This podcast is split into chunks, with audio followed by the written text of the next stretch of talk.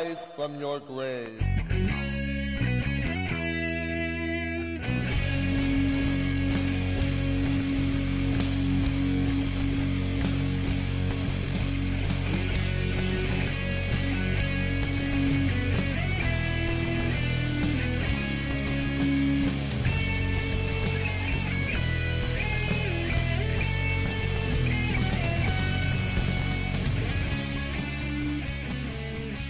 Bonjour et bienvenue dans la Comics Fair, le podcast qui fait le tour du monde des comics pour vous en présenter ses trésors cachés. Je suis votre hôte, Spades, et pour m'accompagner, il a revêtu son plus beau slip noir et s'est huilé le torse, Grey Pigeon. This is Grey Pigeon bonjour Spades et bonjour à tous. Donc les auditeurs doivent être étonnés de nous réentendre alors qu'on leur avait annoncé qu'on part en vacances. Ouais, mais on n'arrive pas à s'arrêter, on aime trop faire des podcasts. Voilà, et puis là, pour le coup, vu qu'on vient pas souvent cet été, on vient pas tout seul. Non, on a invité un petit copain. Salut Marty Salut à tous, salut mes petits copains, comme tu dis.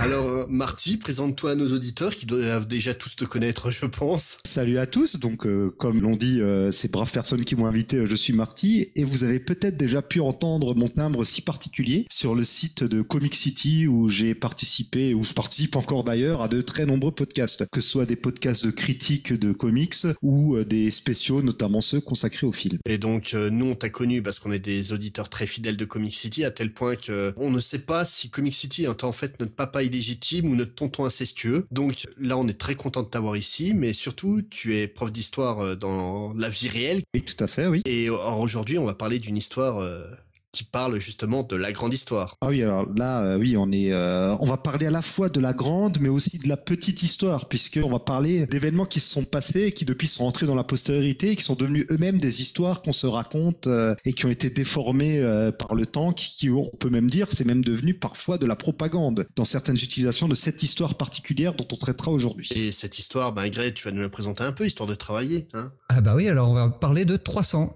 Alors c'est une mini-série euh, qui relate, comme tu l'as dit Marty, avec plus ou moins de véracité historique la bataille des Permopiles, qui oppose l'envahisseur perse à une légion de 300 guerriers spartiates. Alors c'est une mini-série en 5 chapitres, éditée en 1998 par Dark Horse Comics, qui est écrite et dessinée par Frank Miller et colorisée par Lynn Varley. Alors il y a une belle édition en format italienne qui est sortie une année après, qui regroupe les 5 chapitres, et les 5 chapitres qui s'appellent Honor, Duty, Glory, Combat and Victory. Comme tu le dis, c'est donc euh, Frank Miller qui a écrit et dessiné ça, donc je vais présenter un peu le monsieur. Donc euh, Frank Miller est né le 27 janvier 1957, ce qui lui fait 60 ans, à Olney, Maryland, d'un père d'origine irlandaise qui était charpentier électricien et d'une mère infirmière et plus particulièrement ancienne infirmière de, combat donc qui a fait quand même la seconde guerre mondiale et qui avait le tact d'un tractopelle. Frank Miller aime bien raconter une histoire où à l'âge de 5 ans il est tombé d'un arbre. En rentrant chez lui parce qu'il est blessé à sa tête, euh, sa mère l'a attrapé par le col, l'a jeté sous la douche, l'a rin- l'a rincé, lui a fait les points de suture à vif euh, pour le relancer euh, jouer avec une petite claque sur les fesses. Ah, Une éducation à la spartiate Grave. Ah, c'était pas facile à vivre. Est-ce qu'il a dû combattre un loup euh, à Non, l'enfance non, lui ça a été, hein, mais euh, il a été élevé dans la religion catholique, c'était déjà suffisant comme monstre, hein, aux côtés de six frères et sœurs euh, dans le Vermont. À l'âge de 6 ans, en 1963, euh, il va au supermarché avec sa mère et puis il ouvre un comics euh, comme ça qui est à portée de main, parce que oui, à l'époque, les comics, on les trouvait plus dans les supermarchés qu'autre chose. Et c'est un comics de Batman. Quand il va ouvrir ça, il va comprendre en fait que bah, ça, c'est sa vie. Et il va tout faire euh, pour pouvoir dépenser les, toute sa fortune pour acheter euh, ce comics qui coûte 25 cents. Donc 25 cents à l'époque, ça équivaut quand même à 1,99$ d'aujourd'hui. Ouais, donc les, les gens se plaignent du prix des comics actuels, mais on n'était pas si différente. euh, C'est Non, pas si différent hein, du prix de l'époque. Si on prend l'inflation, euh, aussi c'est un peu plus cher, mais euh, Un peu plus cher, mais pas tant que ça. voilà, euh, c'est pas euh, le même écart qu'avec 25 cents d'aujourd'hui. Donc ça va marquer le début de sa passion pour les comics, qui va même le pousser à écrire une lettre à Marvel euh, années plus tard, donc en 73. En fait, il va écrire une lettre dans les pages de The Cat numéro 3, donc un titre, un- une mini-série qui était dédiée à L4. Tout ça pour saluer l'effort de présenter des personnages féminins forts euh, et nouveaux.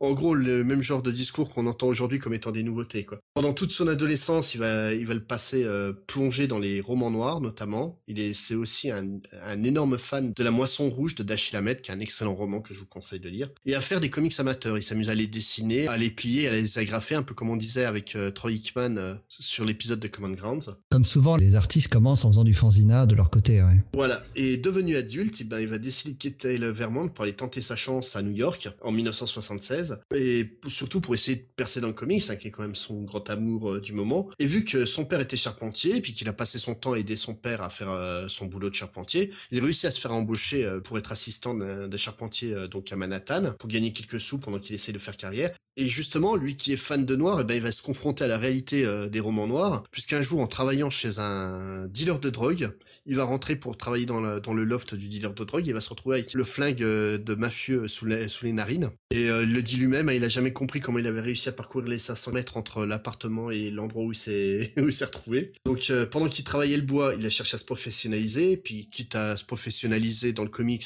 et puis à, à vivre à New York, autant aller chercher auprès de personnes compétentes hein, les, les conseils. Et il a été notamment de, demander des avis au légendaire Neil Adams. Ah, bah, qui n'était déjà pas rien à l'époque. Non, non, c'est euh, Miller euh, dit que c'était déjà son mentor à l'époque. Hein. Quand même, on peut juste préciser, c'est quand même, on en a, on a déjà parlé de lui au moment de Green Lantern, Green Arrow. Il a été aussi, il a fait un, run extrêmement connu Batman, sur Batman. voilà. Et euh, justement, Neil Adams, qui était déjà une méga star donc en 73, bah, c'était une star qui était quand même hyper accessible parce que tu passes un coup de fil pour dire, hey, je suis dessinateur, je peux passer te, te montrer mes trucs, et puis, il acceptait. Donc Frank Miller, il arrive avec son petit carnet de dessin sous le bras pour montrer ça à Neil Adams, qui va lui dire, oh mon dieu, c'est dégueulasse.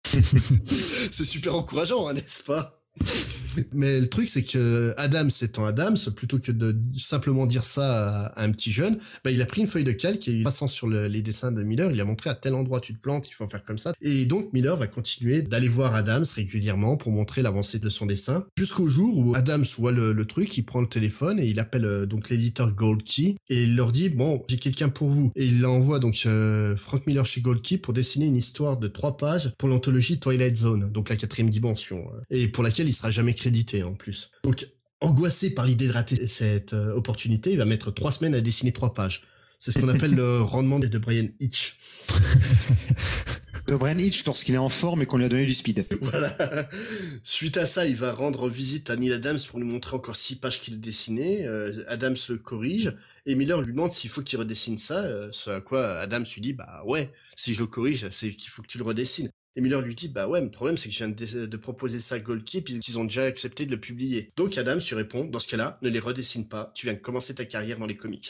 Et donc ces six pages donc pour l'anthologie Twilight Zone va être vraiment le premier travail professionnel de Miller euh, rémunéré. Donc il retournera plus jamais voir Adams pour des conseils, il va se débrouiller tout seul. Ce premier travail, ça va donc lui ouvrir euh, les portes de DC, où il va dessiner sur le titre Weird World Tales et sur une courte histoire de Batman, donc euh, quand même plus de dix ans avant Year One et Dark Knight Returns, mais surtout chez Marvel, où en travaillant sur The Spectacular Spider-Man, il va redécouvrir le personnage de Daredevil et il va demander lui-même à, aller dessiner le titre Daredevil. En fait, il a tellement kiffé ce personnage qu'il veut avoir le rôle de dessinateur principal. C'était un personnage qui était un petit peu pas oublié, mais presque quand même à ah, l'époque. C'était totalement, euh, totalement oublié. Hein. Faut pas oublier que Daredevil en fait a floppé dès le quatrième euh, numéro. Ils ont présenté le personnage, c'était un beat total. Et euh, donc Wallywood a repris les rênes du titre, donc a vu le costume jaune et marron de, de Daredevil, il a fait non, ça c'est pas possible et il a tout remis à niveau et en fait euh, Miller va faire exactement la même chose. Il va se mettre avec donc au début avec le scénariste euh, Roger Mackenzie pour euh, relancer la dynamique du titre qui était donc en train de mourir suite au départ de Hollywood. Et au départ de Mackenzie, il va donc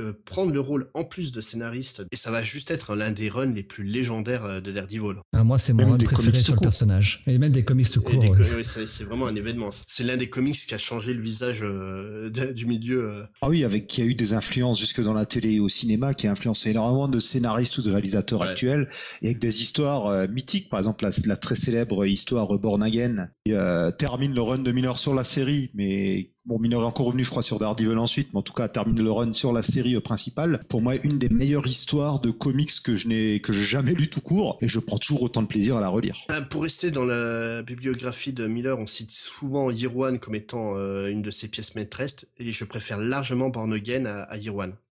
Ah oui, oui, pareil. C'est c'est je bah, trouve cette histoire totalement folle quoi. Yarwan, pour moi, j'aime beaucoup Yarwan. Mhm. J'y retrouve énormément de qualité. J'aime toujours autant la relire.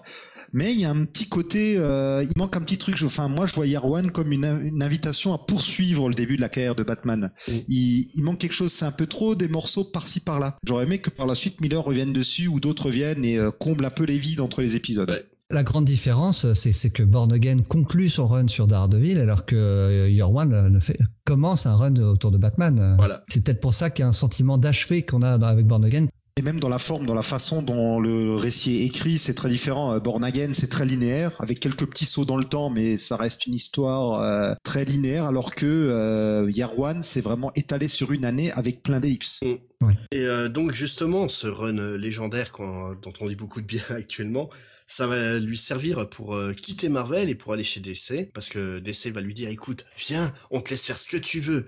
Donc il va sortir une des séries les plus cheloues euh, de l'époque euh, chez DC, donc euh, Ronin, En 84. pour lesquels il va s'ajoindre les services de la coloriste Lynn Varley, dont tu nous reparleras un peu plus tard. Il va devenir euh, une de ses collaboratrices euh, les plus fidèles, euh, à la star d'un Klaus euh, Johnson. Euh, Klaus Johnson à l'ancrage, oui, Lynn Varley à, Ouais. à la couleur. Klaus Johnson, qui est euh, indissociable de Frank Miller aussi. C'est vraiment, euh, il est très fidèle avec ses collaborateurs euh, de talent, euh, Frank Miller. Donc DC insiste fortement auprès de Miller pour qu'il travaille sur Batman, mais lui s'en semble mais absolument pas capable, tellement le personnage est important pour lui. Puis un jour, en fait, il réalise que lui, il a 30 ans, alors que Batman, il a éternellement 29 ans. Alors du coup, il commence à cogiter à une histoire où Batman serait beaucoup plus vieux. Puis en se baladant dans les rues de, Manhattan, en fait, il va se retrouver euh, à se faire agresser euh, violemment euh, pour un, quelques dollars qu'il avait dans son portefeuille. Et tout ça, en fait, ça va lui permettre d'imaginer l'histoire qu'on connaît très bien de The Dark Knight Returns.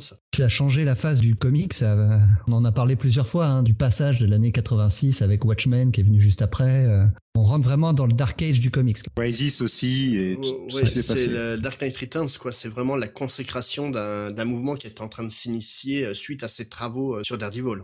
Bien sûr. Et c'est clairement euh, comme ça que je, je le vois personnellement. Ouais, et ça sort la même année que Born Again, hein, 86. Ouais, ouais. Et euh, son travail sur Daredevil et Batman, ça va lui importer euh, l'intérêt des pontes d'Hollywood qui vont le contacter pour lui proposer de, bo- de bosser euh, pour eux. Sur les suites de Robocop.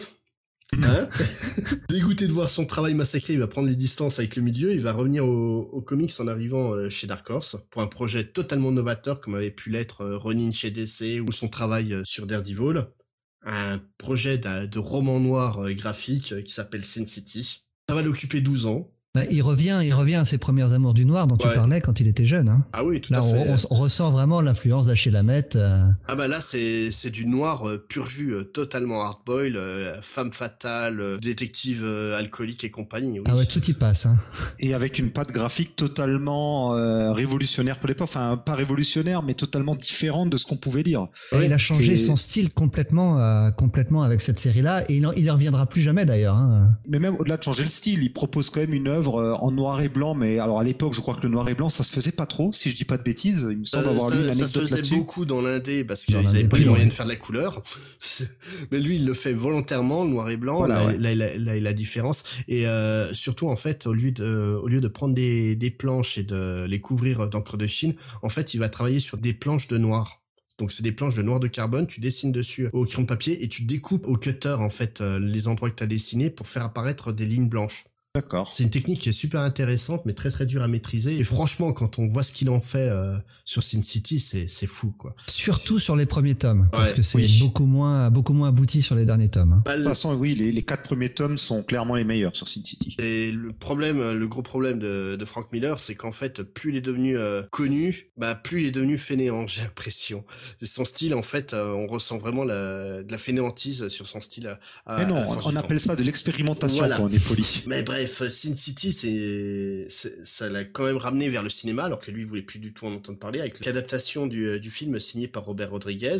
Ouais, dont il est co- co-réalisateur, il me semble. En fait, non, il a absolument rien touché euh, au niveau de la caméra, mais Robert Rodriguez a préféré le nommer en tant que co-réalisateur par respect pour lui, et pour le fait qu'en fait, euh, le film, c'est plus un motion comics qu'un film, parce que c'est vraiment, euh, il a repris les planches à l'identique. En fait, le comics sert de storyboard euh, direct au film. Ouais, ou même, moi je dirais carrément, quoi, c'est un motion comics. euh, c'est exactement ce qu'on voit mat- maintenant avec des animations toutes pourries. Là, c'est juste, on a de l'animation de très bonne qualité parce que c'est fait avec des, des, des bons acteurs, quoi. Oh, les acteurs sont bien castés. Mickey Oui. Rourke en Marv est juste parfait. Ah oui, non, il, est- Mais il- tous les acteurs sont parfaits. hein. il va tenter lui-même l'aventure en tant que réalisateur solo avec euh, l'adaptation de The Spirit, le personnage de comic book créé par Will Eisner.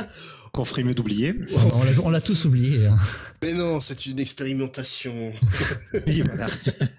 alors, alors qu'en plus, euh, Miller est quand même euh, en- ami avec euh, Eisner, enfin Eisner qui nous a quitté depuis, mais quel bel hommage à son ami. Donc C'est ouais, c'était particulier quoi. C'est on va dire ça comme ça pour pas être méchant.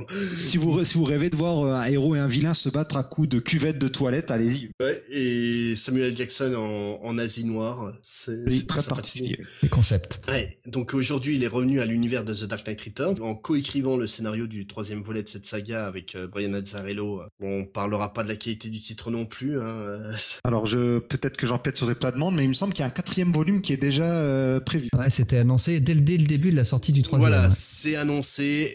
Bon, Je rappelle que Multiversity 2 de Grant Morrison l'était aussi, puis on attend toujours. hein. Comme, Donc, comme un, un- un 300 numéro 2 est annoncé également. Hein. Euh, qui a été relancé d'ailleurs. Ouais. Oui. Donc Miller, euh, sans compter toutes les œuvres dont j'ai déjà parlé, on peut citer aussi euh, Martha Washington Goes to War, Hardboil, son, son run sur euh, Wolverine aux côtés de euh, Chris Claremont, et euh, surtout ben, 300 aux côtés de sa femme Lynn Varley, dont tu vas nous parler un peu, euh, Greg. Ouais, alors Lynn Varley, elle est pas très connue, hein, comme tu comme tu en as parlé. En fait, c'est la coloriste de 300, mais euh, avant tout, avant d'être coloriste, c'est une artiste peintre. Mm. Et euh, mais très difficile de trouver des informations sur son travail en dehors du monde des comics. Et même dans le monde du comics, euh, en dehors de son travail avec Frank Miller, il y a pas grand chose. Hein. Mais par contre, elle a contribué à des œuvres qui sont euh, considérées cultes. Donc, elle est elle-même culte alors qu'elle a après tout pas fait tant de choses que ça dans ce médium. Alors elle a débuté en 82 en colorisant Batman Annual numéro 8 qui était dessiné à l'époque par son petit ami Trevor Van Eden. Alors moi j'ai complètement oublié qui c'était mais un artiste qui est passé sur Batman. euh, ne Je crois serait-ce que qu'elle pour- aussi, elle a oublié qui c'était. Voilà, c'est ça. Et ensuite, donc, comme tu l'as dit tout à l'heure, elle fait la rencontre de Frank Miller. Alors, je sais pas quand est-ce qu'ils sont devenus un couple, si c'est tout de suite ou s'ils ont travaillé ensemble avant de. Non, non, de ils, étaient partenaires de, de travail avant d'être partenaires dans la vie. Mais donc, elle a, ouais, elle a commencé avec Ro- Ronin en 84 et euh, Dark Knight Returns en 86. Elle a, elle a, elle a, elle a fait d'autres travaux avec Frank Miller, notamment, mais pas seulement en tant que quand lui était dessinateur, elle a notamment travaillé sur le, c'est- ah, moi j'ai oublié le titre, c'est Rusty Boy hein, avec Jeff Darrow. Ouais, ouais, oui. C'est aussi elle qui colorie ça. Et elle retourne avec Frank Miller en 90 sur Electra Lives Again, qui est un titre assez particulier, on va dire. Intéressant à lire, mais spécial. Oui. Bill Sienkiewicz dans ses grandes œuvres. Je pense qu'on peut le relire dix fois de suite et dix fois, et les dix fois on comprendra quelque chose de différent. Ouais. C'est, un- une de ces œuvres qu'on peut lire et relire. C'est extrêmement dense, extrêmement complexe, mais euh, c'est pas, c'est pas du tout linéaire. hein. C'est très très particulier. Euh, mais alors c'est vraiment son travail sur 300 hein, qui va faire qui va faire d'elle une star et qui va lui apporter de la notoriété parce que euh, ça va lui elle, elle va gagner euh, pour la première fois l'Eisner de la meilleure coloriste. Et c'est déjà elle pour c'est déjà elle en fait qui avait li- eu l'idée de colorer le rouge sur Sin City. Ouais, et, et alors elle est aussi connue pour autre chose, c'est Frank Miller qui a révélé ça, c'est que notamment dans, dans Dark Knight Returns, euh, la, Robin de Dark Knight Returns a un langage très particulier et c'est elle qui a inventé ce langage. Et alors depuis son divorce avec Frank Miller en 2005, à ma connaissance, elle n'a plus jamais travaillé dans le monde des comics. Donc ça s'arrête là pour, euh, pour Lynn Varley. On lui. Alors par contre non, il faut quand même préciser qu'en 2007, donc après leur divorce, elle a quand même travaillé avec Frank Miller sur l'adaptation en film euh, 300 par Zack Snyder parce que c'est elle qui a colorisé tous les décors. Le matte painting, ouais. Ouais, c'est bah, c'est- en même temps ça se voit bien. Tout le film est fait en fond vert et les décors sont, sont ajoutés. C'est elle qui a, qui a tout colorisé. Et de toute manière, même s'ils sont divorcés, euh, Frank Miller garde un respect profond pour elle, quoi. En tant qu'artiste, euh, même aujourd'hui, il, il reconnaît que sa carrière, il lui doit beaucoup à elle et puis à Klaus Johnson, qui est donc euh, son encreur euh, attitré sur quasiment tous les titres. Là, ce- c'est pas le cas sur 300, mais euh, habituellement, euh, voilà, il est très très fidèle en amitié. Mais justement, 300, euh, est-ce que c'est une vraie histoire et bien racontée, Marty? Ah bah déjà, est-ce que c'est- il faudrait peut-être la raconter un petit peu quoi. Ah oui, tout à fait. Allez Marty au boulot. Alors, euh, les 300, alors, qu'est-ce que ça vous évoque 300 Alors, en France, ça nous évoque peut-être moins de choses que dans les pays anglo-saxons où cette histoire est euh, bien plus connue. Donc, l'histoire de 300 nous raconte d'un point de vue euh, volontairement euh, mythologique, pour ne pas dire d'un point de vue de propagande, la lutte acharnée de 300 Spartiates qui seuls vont s'opposer à une armée peuplée de millions de soldats déferlant depuis la Perse ju- jusque sur la Grèce dont euh, les Perses sont jaloux de la liberté et qu'ils veulent asservir pour incorporer à leur empire. Bah, c'est marrant que tu dises des millions de soldats parce que moi j'ai lu plusieurs sources qui citent plusieurs chiffres. hein. Ça va des centaines de milliers jusqu'à 5 millions. Mais est-ce qu'on a une idée du vrai nombre de, de soldats perses justement? Justement, euh, mon petit résumé était euh, volontairement grandiloquent parce que Miller, comme je l'ai déjà introduit, Miller nous peint ici une fresque épique qui, alors dans la BD, ça reste grandiloquent, mais ça sombre pas dans le fantastique, alors que l'adaptation filmique, elle, Marvel va carrément dans la fantaisie par moment. Et donc Miller imagine comment représenter cette histoire de la bataille des Thermopyles sous un œil propagandaire. Donc, je vais faire un petit retour en arrière, un petit retour historique. nous sommes en 480, à l'époque de ce qu'on appelle les secondes guerres médiques. En 480 avant Jésus-Christ. Hein. Avant Jésus-Christ, oui. Alors je précise que toutes les dates que je vais donner, à chaque fois comprenez avant Jésus-Christ. Si jamais je parle d'une date après Jésus-Christ, euh, je le préciserai. Donc alors à l'époque, il faut se dire que la Grèce, c'est pas du tout un royaume unifié comme aujourd'hui. Alors en fait, euh, les, Grecs sont une culture qui est implantée sur ce qu'on appelle aujourd'hui euh, la Grèce continentale, mais aussi euh, sur les côtes d'Asie mineure. On est grec parce qu'on parle grec, on croit à peu près au même Dieu, avec des variations par-ci par-là. Par exemple, je sais plus où on a par exemple le culte de Dieu chasseur de mouches qu'on va prier pour chasser des mouches qu'on va pas retrouver par exemple ailleurs. Mais globalement, on a les mêmes dieux et on a à peu près les mêmes pratiques. On va au gymnase, on se réunit pour les Jeux Olympiques. Et donc, comme je disais, c'est, ils sont, les Grecs sont, les cités grecques ne sont pas seulement basées en Grèce, on les retrouve aussi en Asie mineure ou un peu ailleurs, comme par exemple Marseille, qui est une colonie phocéenne. Phocée étant une ville, une cité grecque d'Asie mineure. Et puis on a aujourd'hui en Turquie, euh, l'actuelle Turquie, on a des cités encore importantes aujourd'hui qui étaient grecques à la base. Mmh. Éphèse ou euh, Istanbul, qui avant d'être Constantinople était euh, Byzance, qui était une fondation grecque. Oui, oui, tout à et donc euh, la Grèce, c'est un ensemble de cités. Alors c'est euh, les cités à chaque fois euh, contrôlent des territoires plus ou moins étendus et on a plein de types de régimes différents. On a la fameuse démocratie athénienne à cette époque-là, tandis qu'à Sparte on a une monarchie, une monarchie un, peu particulière puisqu'on a deux rois. Et donc on a dix ans avant les événements de 300, on a la première guerre médique où Darius, le roi perse, en fait, qui est la Perse, qui à cette époque-là est un immense empire qui s'étend en gros des rives de l'Indus jusqu'à la Thrace au nord de la Grèce, va affronter euh, les cités grecques et va être vaincu.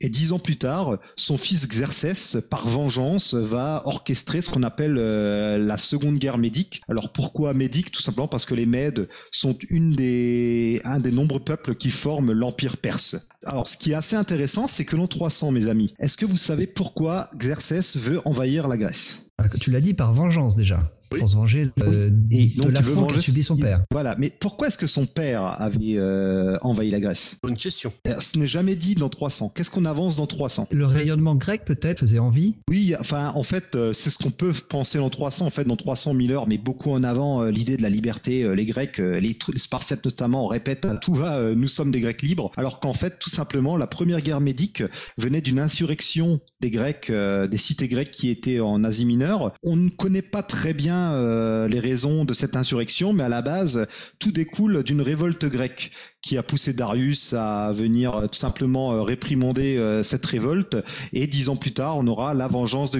Par contre, on n'est absolument pas dans une idée de Xerxès qui veut conquérir le monde et surtout qui voit comme un affront cette liberté des Grecs qu'il faut à tout prix anéantir et mettre sous son joug. C'est pourtant ce qui est présenté dans la BD et surtout dans le film. Hein. Oui. Mais, mais le, le truc qui est assez paradoxal, c'est que voilà, les, comme tu le dis, les Spartes, euh, les, les, Spartiates, les Spartiates ne vivaient pas du tout dans, dans un régime démocratique. Ils étaient euh, une, monarchie. Voilà, tout à fait, une monarchie. Alors c'est une monarchie un peu particulière. Il y a deux rois. Léonidas n'est qu'un un roi sur deux. D'ailleurs, on ne parle jamais du deuxième dans 300, quel que soit le format. Et euh, la société spartiate est, comme à l'époque, c'est une société avec différentes catégories. On a ben, les citoyens spartiates qui se présentent comme des homoioi, ce qu'on traduit aujourd'hui, ce que Edmond Lévy euh, l'historien spécialiste des Spartiates en France, traduit comme les semblables, même si d'après lui, il faudrait parler plutôt de pairs, PAIR, euh, c'est-à-dire des gens euh, semblables et qui sont un peu aristocratiques au-dessus du lot. Avec en dessous, vous avez les périèques qui sont des citoyens, des cités qui sont, on va dire, aux ordres de Sparte, de Sparte hein, des cités alentours, qui font ce qu'ils veulent dans leur cité. Par contre, pour la politique extérieure, tout vient de Sparte. Et on a les ilotes Mmh. Les ilotes qui sont une catégorie assez particulière, à mi-chemin entre l'esclave et le cerf euh, façon Moyen Âge, puisque les ilotes, par rapport aux esclaves, ont le droit de posséder euh, certaines choses, reçoivent un salaire,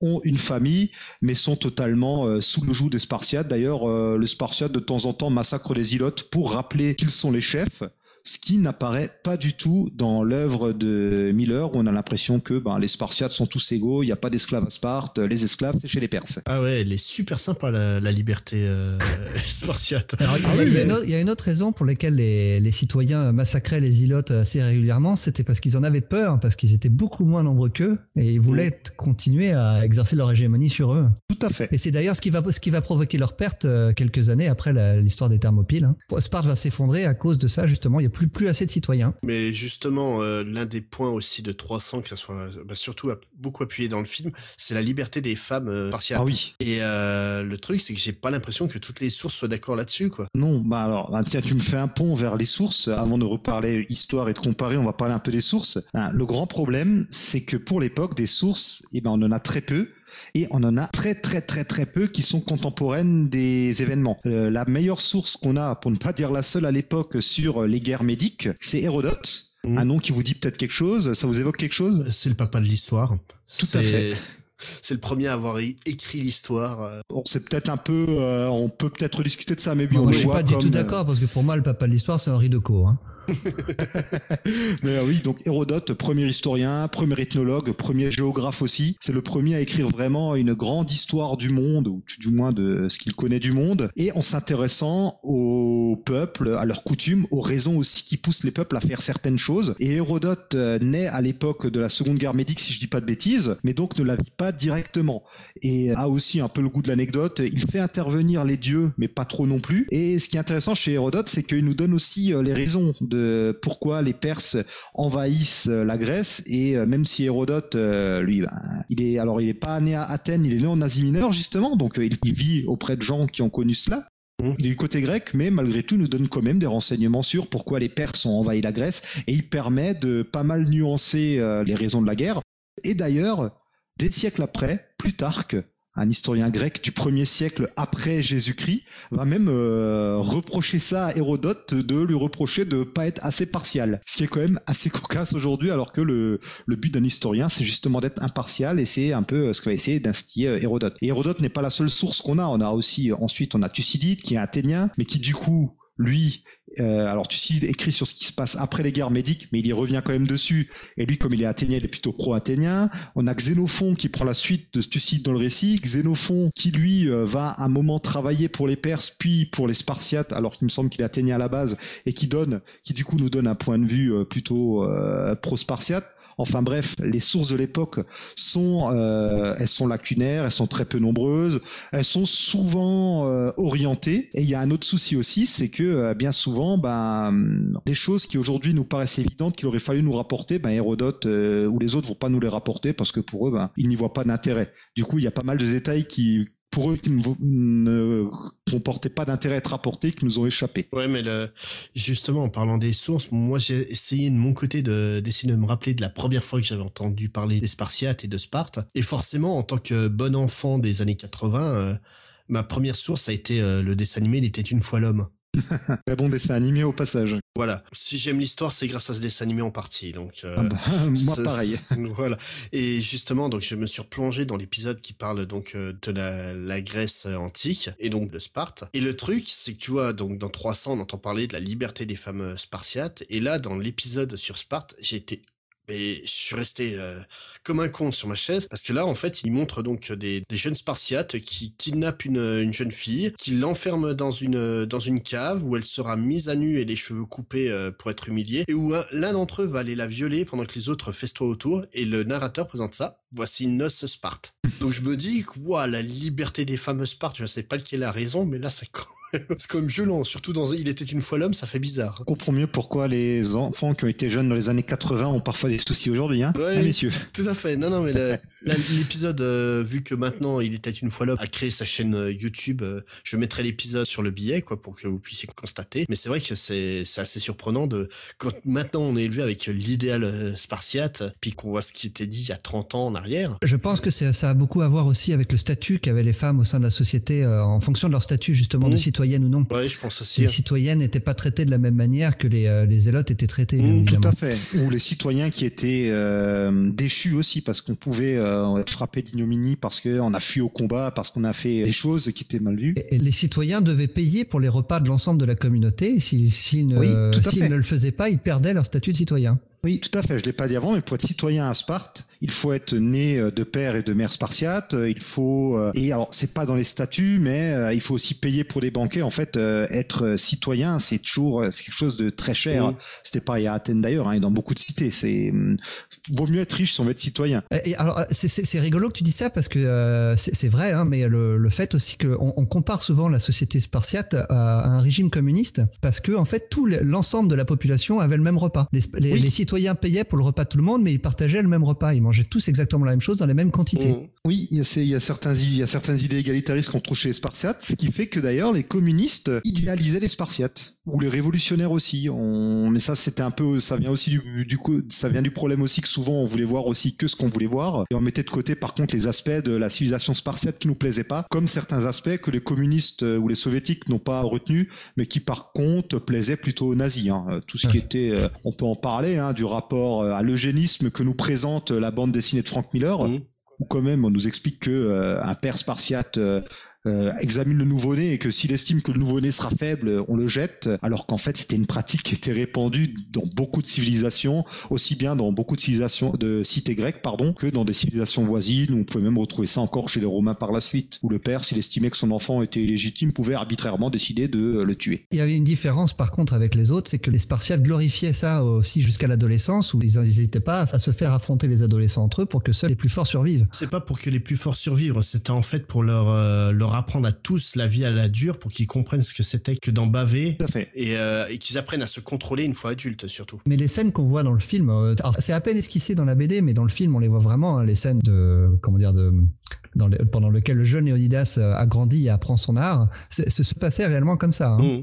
Oui, alors faut bon, faut mettre des pincettes aussi parce que encore une fois, la principale source qu'on a sur l'éducation des jeunes, et euh, Plutarque qui écrit au premier siècle après Jésus-Christ. il y en a eu d'autres avant, comme Aristote qui lui est un Athénien anti-Sparte euh, qui va écrire. Il y a d'autres donc grecs avant qui ont écrit parce que Plutarque sort pas ses sources de nulle part. il y a aussi des sources qui ont disparu. Bref, pour revenir là-dessus, on va reprendre ça dans l'ordre. On appelle ça l'agogée. C'est tout simplement l'éducation des jeunes Spartiates qui commence à 7 ans et par palier. Par exemple, les combats, c'est à partir de l'âge de 12 ans, on leur apprend le combat. Il y a notamment euh, un passage, ben, c'est le passage qui est mis en avant dans le film, c'est la cryptie, où pendant un an, les jeunes Spartiates sont censés euh, vivre cachés, mm. avec euh, cryptie, c'est le mot grec, ça, ça vous rappelle crypto, hein, tout ce qui est crypto, c'est ce qui est caché, et donc ils sont censés vivre nus ou très peu vêtus et cachés, et puis voler et combattre et apprendre à survivre. En fait, le but ici, c'est d'apprendre à survivre, mais sans être vus, parce que si on les chope en train de voler, ils sont très durement punis. En gros, ils apprenaient à être des ninjas quoi.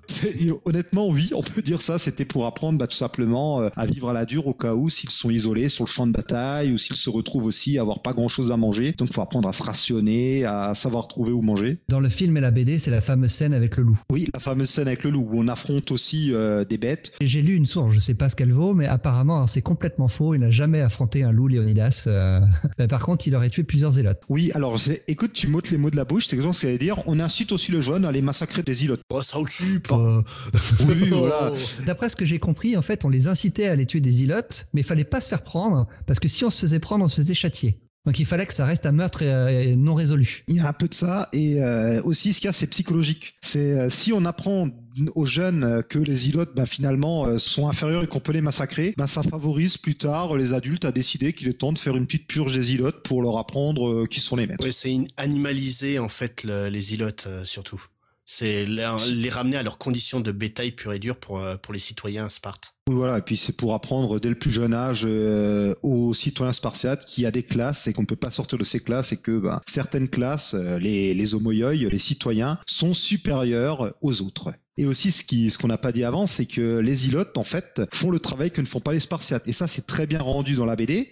Une des plus célèbres répliques de 300 est évidemment le Spartiate quel est votre métier D'être des guerriers, parce que lorsque l'on est un... C'est des guerriers, oui. Voilà, lorsqu'on est un citoyen spartiate, on est un guerrier, euh, on est euh, tourné vers la guerre. Et ce sont les ilotes et aussi les périèques, donc les hommes libres mais euh, non spartiates, qui vont s'occuper du commerce, vont s'occuper de la terre, vont gérer l'argent, vont faire tout ce que ne font pas les citoyens spartiates, qui eux sont occupés à faire la guerre et à s'occuper de la politique. On peut, euh, on retrouve ça, tu en as parlé tout à l'heure, mais à la- à- on peut comparer ça à la situation du Moyen Âge avec les aristocrates qui étaient là pour faire la guerre. Ah oui, En tout totalement. cas, jusqu'à jusqu'à une certaine période. Ah bah ah oui, bah ça sort pas nulle part. L'organisation du Moyen Âge euh, découle de certains systèmes antiques. Alors euh, je vais juste continuer sur le système politique spartiate, puis on pourra peut-être aller jeter un petit coup d'œil sur ce qui se passe chez les Perses, toujours en faisant un petit parallèle avec ce que nous appelons du Franquis. Et donc Franck nous met bien en avant que Léonidas est le roi, et le roi, sa principale fonction, bah, c'est faire la guerre. Et à votre avis, quelle est la deuxième fonction du roi? Alors là, bonne question. Moi, je vais citer le grand philosophe Jacques Chirac. Un chef, c'est fait pour cheffer. Alors c'est Voilà. fait pour cheffer, il chef à la guerre. Et si je vous dis un roi, à votre avis, quelle est la fonction du roi dans la cité? Être le symbole de la cité. Il y a un peu de ça, mais surtout, on pourrait penser, bah, le roi, bah, c'est lui le chef. Et en fait, non. Le roi est avant tout un chef militaire et il a aussi des fonctions religieuses. Par contre, la politique à Sparte n'est pas totalement aux mains des deux rois, mais elle est aux mains des efforts et de la Gérousie. C'est ce qui sont deux groupes que l'on voit dans, dans euh, 300. Alors, les efforts, c'est ce groupe de personnages hideux qui vivent en haut d'une montagne et qui sont contents quand on leur ramène euh, des jeunes filles. Mhm. Alors qu'en fait, dans la vérité historique, ce n'est pas du tout le cas. Les efforts, ce sont cinq, on pourrait dire, sont cinq membres du gouvernement qui sont élus tous les ans. Alors chez les Grecs, euh, on peut voir ça aussi euh, à Athènes, hein, ça tourne beaucoup. En général, euh, on est élu sur des mandats très très très courts et ce sont vraiment le gouvernement. D'ailleurs, c'est assez unique. Hein. On a, on retrouve vraiment que ça qu'à Sparte, ce sont eux qui dirigent. Et on a aussi la Gérousie qui est un espèce de sénat, on pourrait dire, puisque on ne peut y entrer que lorsque l'on a plus de 60 ans. C'est un peu un conseil des vieux sages qui, euh, bah, qui conseillent les rois et euh, Donc en gros, c'est un peu l'Assemblée euh, nationale de Sparte, euh, ces deux groupes-là. exactement oui. Donc on c'est peut- normal, ils sont moches et puis ils vénalent et ils s'intéressent aux jeunes filles. Voilà. Et puis la Gérousie apparaît aussi, c'est le, con- c'est le fameux conseil qu'on voit dans 300, qui est d'ailleurs plus dans le film que dans la BD encore une fois, mais où là par contre on n'a absolument pas euh, des gens qui ont plus de 60 ans. Il faut juste préciser, quand tu parles du film, tu parles du film de 2006 de Zack Snyder, parce qu'on va en parler plus tard. Il y a un autre film qui relate la même histoire, qui date de 1962. Et là, pour le coup, on voit le roi Léonidas dans ce film-là, qui lui fait office de vrai roi, donc il fait tout. Il fait la politique, Ah oui. il fait le gouvernement, il fait tout à lui tout oui, seul. oui. hein. Oui, bon alors après je vais pas trop m'avancer non plus, je dis pas que le roi ne se mêle jamais de politique, hein. c'est pas ce que je veux dire, mais ce n'est pas de son ressort à lui de prendre euh, forcément les décisions comme on l'entendrait euh, En fait, le- pensant à un roi. Le, le- le roi Léonidas, c'est en gros un super général. Il y a un peu de ça, oui. Il y a un peu de ça. Et euh, qui en plus partage sa fonction avec un autre, ce que met totalement de côté euh, Miller. Mais qu'on retrouve dans le film de 62 d'ailleurs. Oui, tout où à on fait. voit le, le second roi. T'es sûr? Moi, je ne Euh, me souviens pas de ça. si. Si, c'est le traître qui est au sein des, des Perses. En fait, alors, c'est encore plus. Ah oui, oui, oui, d'accord, oui, oui, oui, ok, Oui, oui, autant parce que moi. ce qui n'apparaît pas chez Miller d'ailleurs, c'est alors chez Miller on nous présente un bloc, les méchants Perses contre les Grecs qui sont tous friands de liberté, de démocratie et je ne sais quoi d'autre. Et ben non, il y avait des Grecs du côté euh, perse, notamment Démarate, qui était un roi de Sparte qui avait été chassé parce que les efforts peuvent destituer le roi ou peut-être la Gérousie. Je sais plus exactement lequel des deux groupes peut faire ça, mais en tout cas un roi peut être destitué à Sparte si on estime qu'il a commis euh, une faute grave. Dans le cas de La procédure d'impeachment euh, à la grecque. Voilà. Exactement, oui. La destitution, oui, oui, à- totalement démarate, on l'a destitué. Et il a rejoint euh, le camp de Xerxès. Par contre, au final, il va prévenir euh, des cités grecques que Xerxès arrive et il sera mis à mort. Il aura peut-être des petits remords sur la fin de sa vie. Mais ça, c'est totalement mis de côté euh, chez Frank Miller, qui euh, est, juste pour en terminer peut-être sur ces deux groupes, on voit encore une fois un leitmotiv de Miller qui est la méfiance envers les politiques envers les groupes politiques. Ce qu'on a beaucoup euh, dans Dark Knight Returns avec euh, le président qui est une espèce de Ronald Reagan de pacotille. On a ça dans Martha Washington aussi où la politique est pourrie. On voit ici, bah, les politiciens sont pourris, sont corruptibles et sont corrompus et ne pensent euh, finalement qu'à leur gueule. Si vous me permettez l'expression. C'est une- vraiment une, euh, une thématique qui lui tient à cœur parce qu'il la reprend encore dans DK3, hein, donc on en pense qu'on en veut, mais c'est central dans ce, dans ce comics-là. En fait, il a plein de thématiques récurrentes. hein. Tu prends là, notamment dans 300, quand il va voir donc les, les moches au- au- euh, sur la montagne pour aller voir euh, l'oracle, comme tu disais, je me rappelle plus du nom. Les efforts. Ouais, voilà. Quand il va les voir, euh, en fait, c'est clairement le côté anticlérical qu'il a toujours montré, où euh, il déteste profondément l'Église catholique. euh, Oui, il y a de ça aussi. Tu prends le révérend Rourke dans Sin City, tu prends sa vision de l'Église catholique qui est quand même euh, très très bancale dans Daredevil, où euh, d'un côté il aime bien certains curés, mais d'un autre côté tout le système religieux le dérange. C'est clairement il est anticlérical. euh, il- Ah, tu le disais euh, au tout début du podcast, il a eu une, une éducation religieuse à la dure, hein, Mm. et du coup, il se venge dans son œuvre. Et ça se sent de manière totalement anachronique dans cette œuvre, Ouais. puisque alors C'est dit à la fin du film. Alors j'ai la BD sous les yeux, mais je ne le retrouve. Je ne sais pas si c'est dit dedans. Mais euh, pendant tout le film, on nous scande, on va protéger la liberté. Et à la fin, le Spartiate survivant dit aux troupes qui vont affronter, euh, aplater les Perses, il leur dit euh, on va se libérer euh, du mysticisme. Alors que, ben, euh, enfin, vous voyez, ce côté, euh, il y a des fanatiques religieux qui déferlent, déferlent sur nous. Alors que Alors que les Spartiates étaient un peuple extrêmement religieux, Oui, justement. mais Justement, ils n'avaient pas participé à la première guerre médique euh, parce qu'ils avaient une fête religieuse au même moment. Exactement, Ouais. les Carneia qui, sont, qui est une fête dédiée à Apollon qui dure 9 jours. Et lorsqu'il y a la fameuse bataille de Marathon au nord de la Grèce, euh, les, enfin près d'Athènes, les Spartiates euh, n'y vont pas parce qu'il y a cette fête religieuse. Et du coup, les Spartiates arrivent, parcourent quand même 200 km en 3 jours. Hein, pour vous dire, euh, être Spartiate, ça rigole pas. Mais ils y arrivent à un jour après la bataille. Mhm. Alors, certains historiens euh, aimeraient à penser aujourd'hui que peut-être, ça se trouve, les Perses sont aussi partis plus vite parce qu'ils savaient que les Spartiates arrivaient. Il y a cette idée qui a émergé depuis quelques années. Et donc, ils, Bah, ce qu'il y a, c'est que les Spartiates, euh, tout le monde en avait peur parce que c'était vraiment le peuple guerrier euh, qui était qui était fait pour la Là, guerre. t'as hein. beau être le peuple guerrier euh, qui est fait pour la guerre, quand tu viens pas te battre parce que les musclés ils font la fête au village, c'est- t'as l'air con quoi. et, et- et ce qui est très, et ce qui est Ah, très, t'es malin, j'ai la merguez partie en tête maintenant. Avec tous, tous les zizi tout nus que t'as Ah, vu dans la BD, hein. Bon alors là vu qu'en anglais c'est plutôt une Gyros Party, mais cette Gyros Party elle reprend en 480 parce que justement lorsque euh, on sait que les Spartiates arrivent, eh ben ils choisissent euh, hasard du calendrier le moment des Carneia et du coup les Spartiates ne peuvent pas euh, se rendre euh, au Thermopyle officiellement car on est de nouveau en pleine fête religieuse. Alors ce que passe sous silence Miller et ce qui est très bien montré dans le film euh, des années 60 qu'on vous présentera plus en détail tout à l'heure, c'est que avant ça, à l'automne 481, les Grecs Chose rare, les cités grecques se rassemblent à Corinthe pour décider d'une alliance, plaçant euh, Sparte à la tête de cette alliance. Et on va vous passer les détails, hein, mais on sait qu'il faudra arrêter euh, les Perses au niveau des Thermopyles, qui est un passage euh, pour rentrer euh, dans la Grèce, vu que la Grèce est quand même très montagneux et les Thermopyles c'est l'endroit idéal pour débarquer. Et donc euh, les Spartiates sont très embêtés parce que ça tombe en plein milieu des Carnéas. Alors pourquoi est-ce que Léonidas se rend euh, aux Thermopyles? Alors on ne sait pas trop. Les différents films nous apportent leur réponse à eux. Alors, peut-être que euh, les Spartiates se sont dit, bon, quand même, les enjeux sont grands, on va quand même dépêcher quelques hommes. Ils avaient peut-être honte aussi d'avoir loupé Marathon. On est quand même euh, le peuple guerrier par Ouais, excellence. Il y a, y a- y a- il y a ça Excellent. aussi. ouais. Voilà, il y a justement les sources sont très. On n'a pas eu de sources, elles ne sont pas parvenues euh, des sources qui nous parlent de Je ça. mais- pense ouvertement que les autres cités grecques se sont foutus de leur gueule, hein, puis qu'ils l'ont eu mauvaise. hein. Il y a sans doute de ça, mais en tout cas, euh, Moi, moi, j'ai lu que les Spartiates avaient reconnu la gloire athénienne après la, la bataille de Marathon, et ça a dû leur faire beaucoup de mal parce que c'était un peuple très fier. hein. Et d'ailleurs, Frank Miller reprend cet argument parce qu'en appelant ces chapitres, euh, les, deux premiers chapitres, honneur et devoir, il, donne un petit peu sa vision de pourquoi Léonidas se trouve là à ce Tout moment-là. à fait. Alors qu'en fait, euh, là, c'est Léonidas qui prend tout seul la décision d'y aller parce que ces méchants efforts n'ont pas voulu faire d'efforts justement et euh, restent obnubilés par de vieilles croyances. Alors que Léonidas est sans doute pratique tout autant les rites religieux que ses concitoyens. Et en fait, non. Enfin, sans doute que euh, ils se sont mis d'accord entre eux pour dire bon. Il faut quand même qu'on fasse quelque chose. On peut pas laisser euh, les Perses euh, débarquer impunément. Et il se trouve que justement, les thermopyles peuvent être tenus par un petit contingent parce que, comme je disais avant, c'est un défilé. C'est un passage entre les montagnes. Et donc, quelques milliers d'hommes pourraient faire tampon. Il y a des endroits qui font à peine 20 mètres de large. Exactement, exactement. Et aussi l'idée, c'est que pendant qu'on les retient au thermopyle, du côté de l'Artémision, peu- un peu plus haut euh, sur la mer, euh, il y aura euh, la flotte athénienne qui rencontrera là la flotte perse.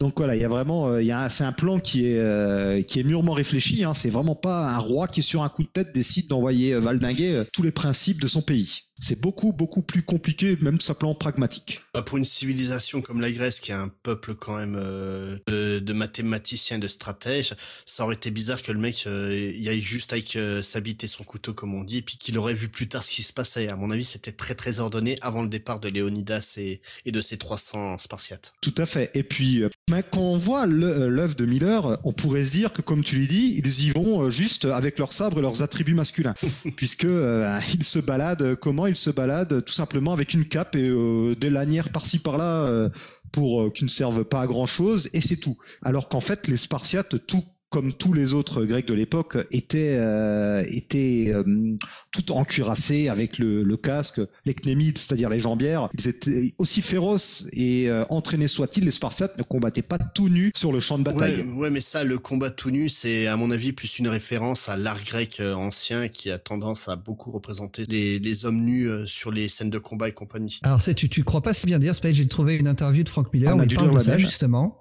Et, euh, et il dit aussi notamment que euh, il trouvait ça cool, tout simplement. Euh, il trouvait ça plus spectaculaire Oui, graphiquement. bah oui, non, c'est clair, mais euh, On a lu la même. il oui. faut savoir que l'armée spartiate, l'idée c'était que déjà ils étaient de rouge pour pas qu'on puisse voir leur sang ou le sang de leurs ennemis, et aussi ils étaient complètement recouverts de la tête aux pieds pour pas qu'on puisse les différencier. Ils ne devaient faire qu'un seul homme. Tout à fait. ouais. Donc, des euh, et- on y revient.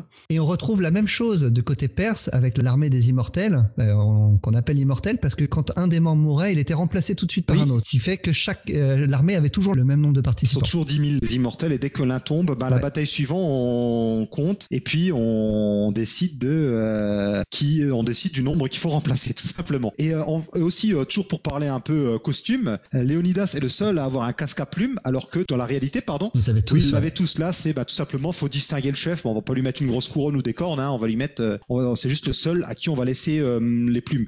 D'ailleurs, quand vous Ça aussi, c'est un choix de, de Frank Miller. Tout On fait, n'a pas oui. du tout ça dans le film de oui, 62. tout à fait. Et Mais c'est quelque chose. par rapport aux plumes, en fait, euh, ce que j'ai vu, c'est que certains auteurs qui ont travaillé sur euh, Sparte, en fait, pensent qu'il avait un casque à plumes avec euh, orienté de l'autre manière que que ses soldats. En fait, ils avaient les plumes avant, de l'avant vers l'arrière, les les Spartiates, et donc Léonidas aurait eu euh, sur les côtés, en fait. Et il aurait- ouais. Mais bon, enfin ça c'est, mais donc c'est vraiment un choix de Miller pour euh, le différencier Oui. euh, des autres. D'ailleurs, si vous regardez Astérix ou ce genre de choses, le chef c'est toujours celui qui a des plumes, bien qu'il y en a plus que d'autres ou d'une autre couleur. C'est un lieu commun de toutes les œuvres de fiction qui traitent d'antiquité. Et avec souvent des, euh, bah, dans certains cas c'est c'est véridique, hein, ça dépend, ça varie des cas. Je veux dire que si à bras raccourcis dans Astérix est sur son bouclier, c'est référence à Léonidas et la phrase que lui dit sa femme. Bah, tu alors, en plus, avoir raccourci, c'est un gros, gros, gros euh, contresens historique, puisque ce n'étaient pas les Gaulois, mais les, les Germains. Et je crois que les Francs, alors peut-être les Francs, pas sûr, mais certaines tribus germaines qui faisaient ça, en fait, et pas les Gaulois. Mais maintenant, c'est une idée répandue que les Gaulois faisaient ça. Et euh, toujours, euh, juste, avant que j'oublie, je voulais vous dire tout à l'heure, par rapport à la religion, si les Spartiates observent de très près leur, euh, comment dire, leur tradition, euh, du côté perse, eh ben, on n'a absolument pas un dieu roi vénéré euh, par tout le monde. Au contraire, les Perses à l'époque sont assez tolérants au niveau religieux. Contresens total que nous fait ici Miller dans son œuvre, on a même l'un des Darius, le premier Darius Ier, le fondateur de l'Empire perse, l'arrière-arrière-grand-père d'Exercès, le roi, le roi dans cette adaptation.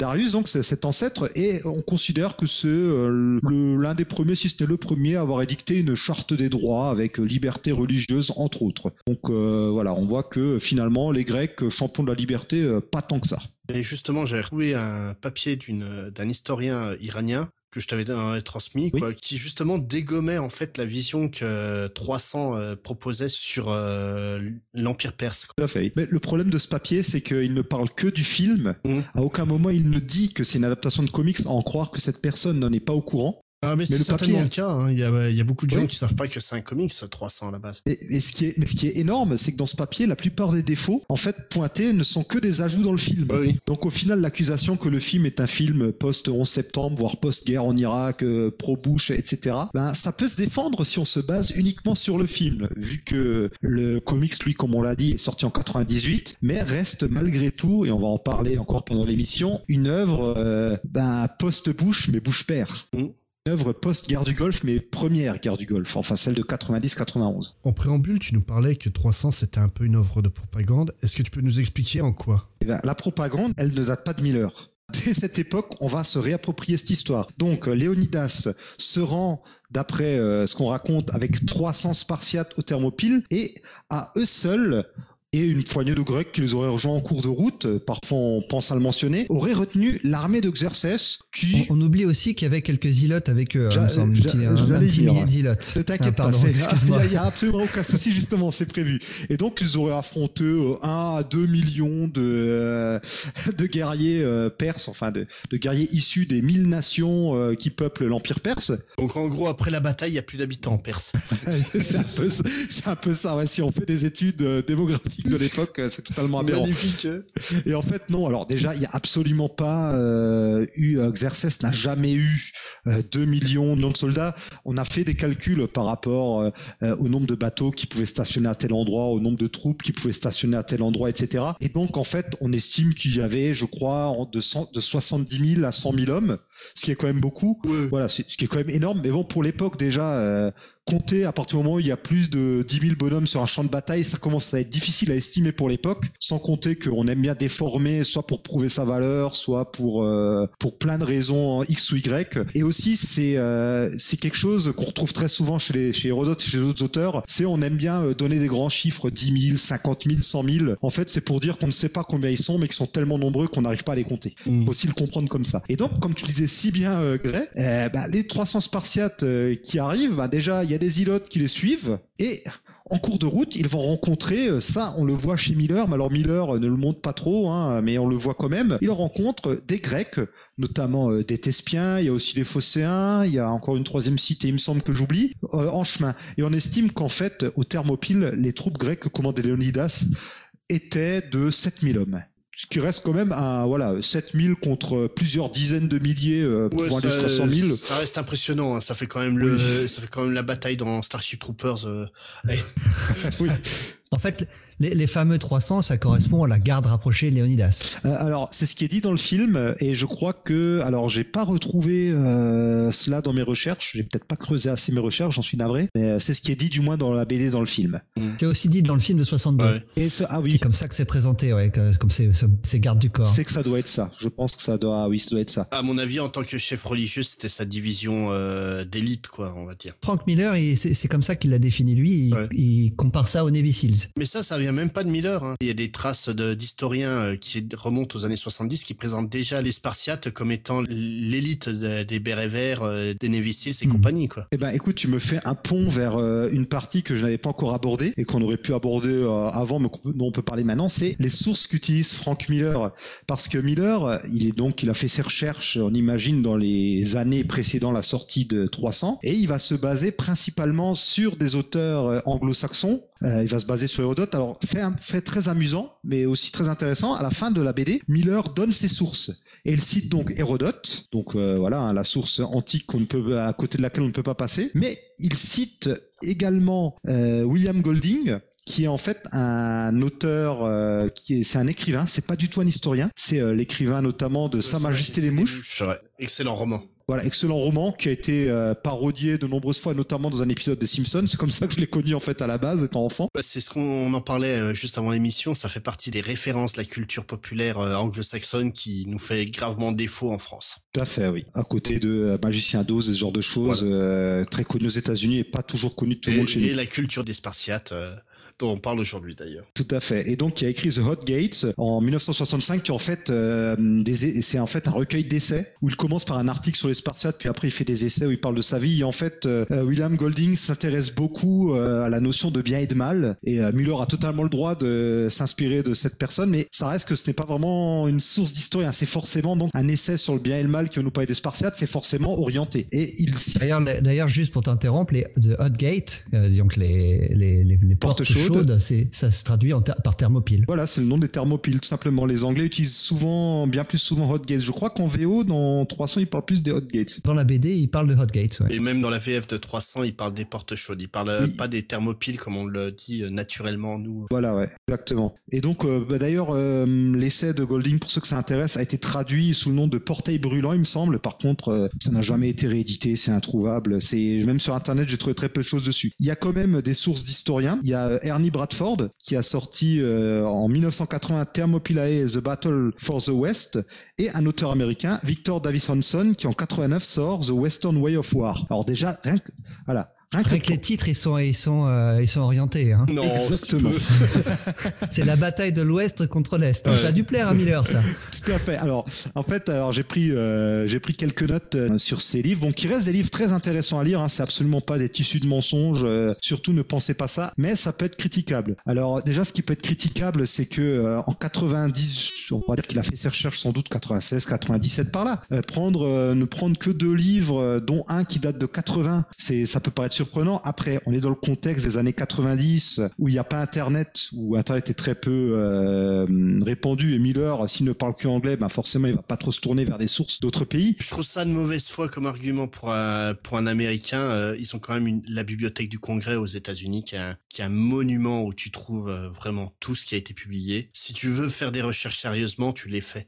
C'est c'est pas un souci pour les Américains, notamment pour les professionnels. Ah, mais est-ce que c'était vraiment le, le but de, Non, de non. Miller de faire une œuvre, une Exactement, œuvre oui. complètement exacte Pas du tout. Il se l'est fait reprocher notamment par Alan Moore, mais je trouve Oui. que c'est un procès qui n'a pas lieu d'être. Moi, Euh, Non, ça- Miller, il fait ce qu'il veut, il veut raconter une histoire fantasmée, il a le droit. Alors, Tout à je, suis- fait. je suis d'accord avec vous deux. En fait, déjà de un, bah, c'est déjà bien qu'il le fasse, qu'il nous donne ses sources. Ensuite, si ça se trouve, c'est aussi peut-être ses principales sources et il a dû en Ouais, consulter à d'autres.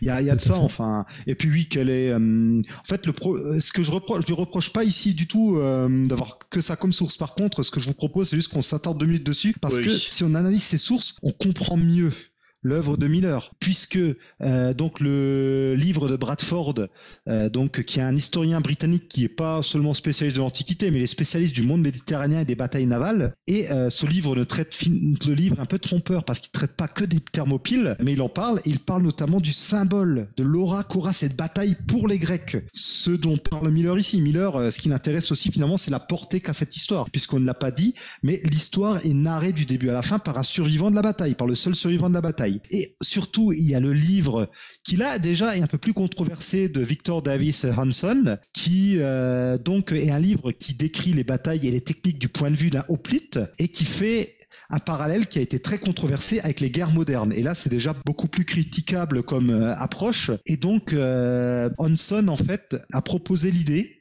il n'est pas le seul, hein, mais il a proposé l'idée que euh, y aurait ce qu'il appelle un ethos, une, une éthique, si vous voulez, qu'on peut traduire ça maladroitement par ça, occidentale de la guerre, qui serait né dans la Grèce de l'Antiquité et qui serait encore aujourd'hui euh, celui de l'Occident. Vous voyez un peu euh, où on peut en venir, où ce livre veut sans doute en venir, c'est que euh, chez les Grecs déjà est née une certaine façon de la de faire la guerre, avec euh, et on peut aller plus loin avec une certaine vision de euh, d'où viennent les ennemis et ces ennemis qu'on a déjà combattus par le passé et qu'on recombat encore. Semble que c'est lui qui a établi la théorie comme quoi euh, le monde sera perpétuellement en guerre entre l'Orient et l'Occident. Et il prenait pour exemple donc aussi bien la bataille des Thermopyles comme référence, mais il prenait aussi la guerre froide qui était donc le même cas, hein, le côté euh, Occident contre Orient, mais aussi euh, de nous, enfin de l'époque où a été écrite 300, le fait que tu avais la guerre du Golfe. Euh, Victor Davis Hanson, euh, il est, il fait pas l'unanimité auprès euh, des historiens. Certains lui reprochent même d'avoir peut-être des positions idéologiques un peu trop marquées, mais à n'en pas douter, ça a dû déteindre sur euh, sur Frank Miller. Et puis les années 90, on est en plein aussi dans, alors ça commence déjà avant, hein, mais dans ces idées de choc des civilisations. Et on a déjà, on a déjà eu aussi, comme je disais avant, euh, 300 est très marqué par le conflit de 90-91 euh, dans le Golfe, euh, la, enfin, la guerre du Golfe, qui est aussi euh, une guerre où on a pas mal mis en avant les GI, si je dis pas de bêtises. Et donc la comparaison entre les troupes américaines et les 300 spartiates peut et doit être fait. Clairement, Miller est totalement influencé par par ça. Mais on retrouve en fait la, la même thématique dans Inglorious Bastards. Mais là, en plaçant l'histoire des Spartiates du côté nazi avec l'histoire du sniper qui arrête toute l'armée euh, communiste.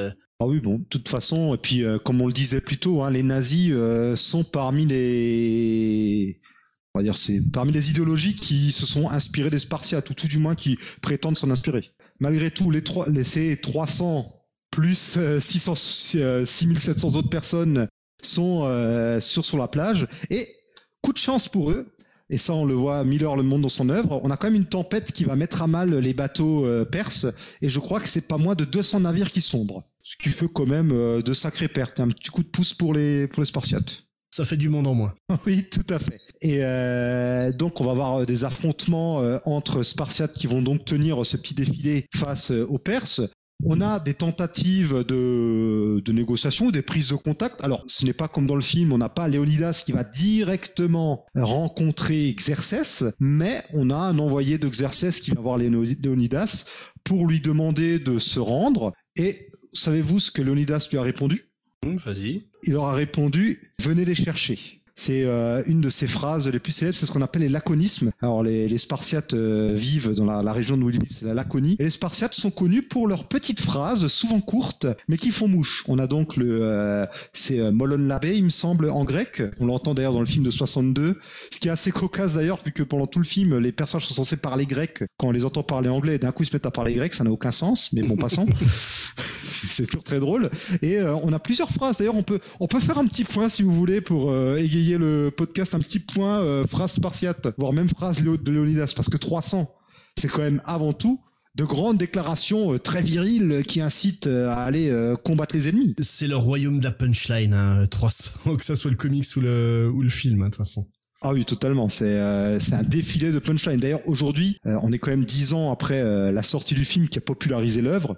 Qu'est-ce qu'on retient de 300 bah, Ce sont euh, ces grandes phrases. Alors, le euh, venez les chercher, euh, il est dans la, il est dans le, il est dans l'œuvre, il me semble. On a aussi une autre phrase très célèbre qui est que lorsqu'un Perse dit euh, les flèches des archers perses seront tellement nombreuses qu'elles cacheront le soleil. Un, un- Spartiate répond Eh ben nous combattrons à l'ombre. C'est une phrase qui aurait été dite réellement. Euh, par contre, le Tonight with Dallin Hell, ce soir nous dînons en enfer.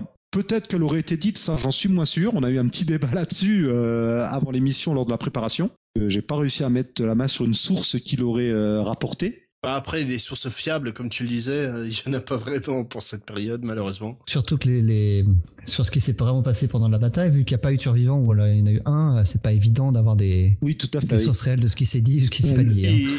Il, aurait pu y avoir un script du côté perse. C'est vrai. Juste- justement, le, Il aurait problème- fallu qu'ils parlent grec. Bah, le problème des sources perses, c'est que chez les Perses, on n'a que des sources administratives, ce qui permet aussi euh, un- d'un peu, ce qui a permis d'un peu se rendre compte de quelle était l'étendue en fait des forces en présence. Mais les Perses de ce côté-là, euh, nada quoi. C'est vraiment, euh, ça c'est, il y a vraiment peu de choses à se mettre sous la dent concernant les guerres médiques. Mais on a quoi d'autre comme phrase dans 300 On a euh, également le fameux Ici Sparta. hein. Au, au moment où il tue l'ambassadeur perse, euh, Par contre, cette scène a eu lieu, mais dix ans plus tôt. dans la BD, c'est un an. Un an avant la bataille. Donc c'est une scène qui a eu lieu au moment de la première guerre médique Tout à fait. En fait, c'était les envoyés de Darius. Et c'est eux qui ont été envoyés, euh, non pas par Léonidas, mais par ses prédécesseurs, dans les puits. Donc là, Miller évacue euh, le, cons- le conseil à Corinthe dont on parlait tout à l'heure, Ouais, mais ouais. place par contre cette entrevue à ce moment-là comme Cassius Belli. D'ailleurs, euh, dès la première guerre médique, les Perses allaient demander, je sais plus, ils demandent de la terre et de l'eau. Ils l'avaient fait pendant la première guerre médique, ils l'ont refait pendant la deuxième, mais bizarrement, pendant la deuxième, euh, les envoyés ne sont pas allés à Athènes et à Sparte. Ouais, On se demande bien pourquoi. Ils ont compris la leçon.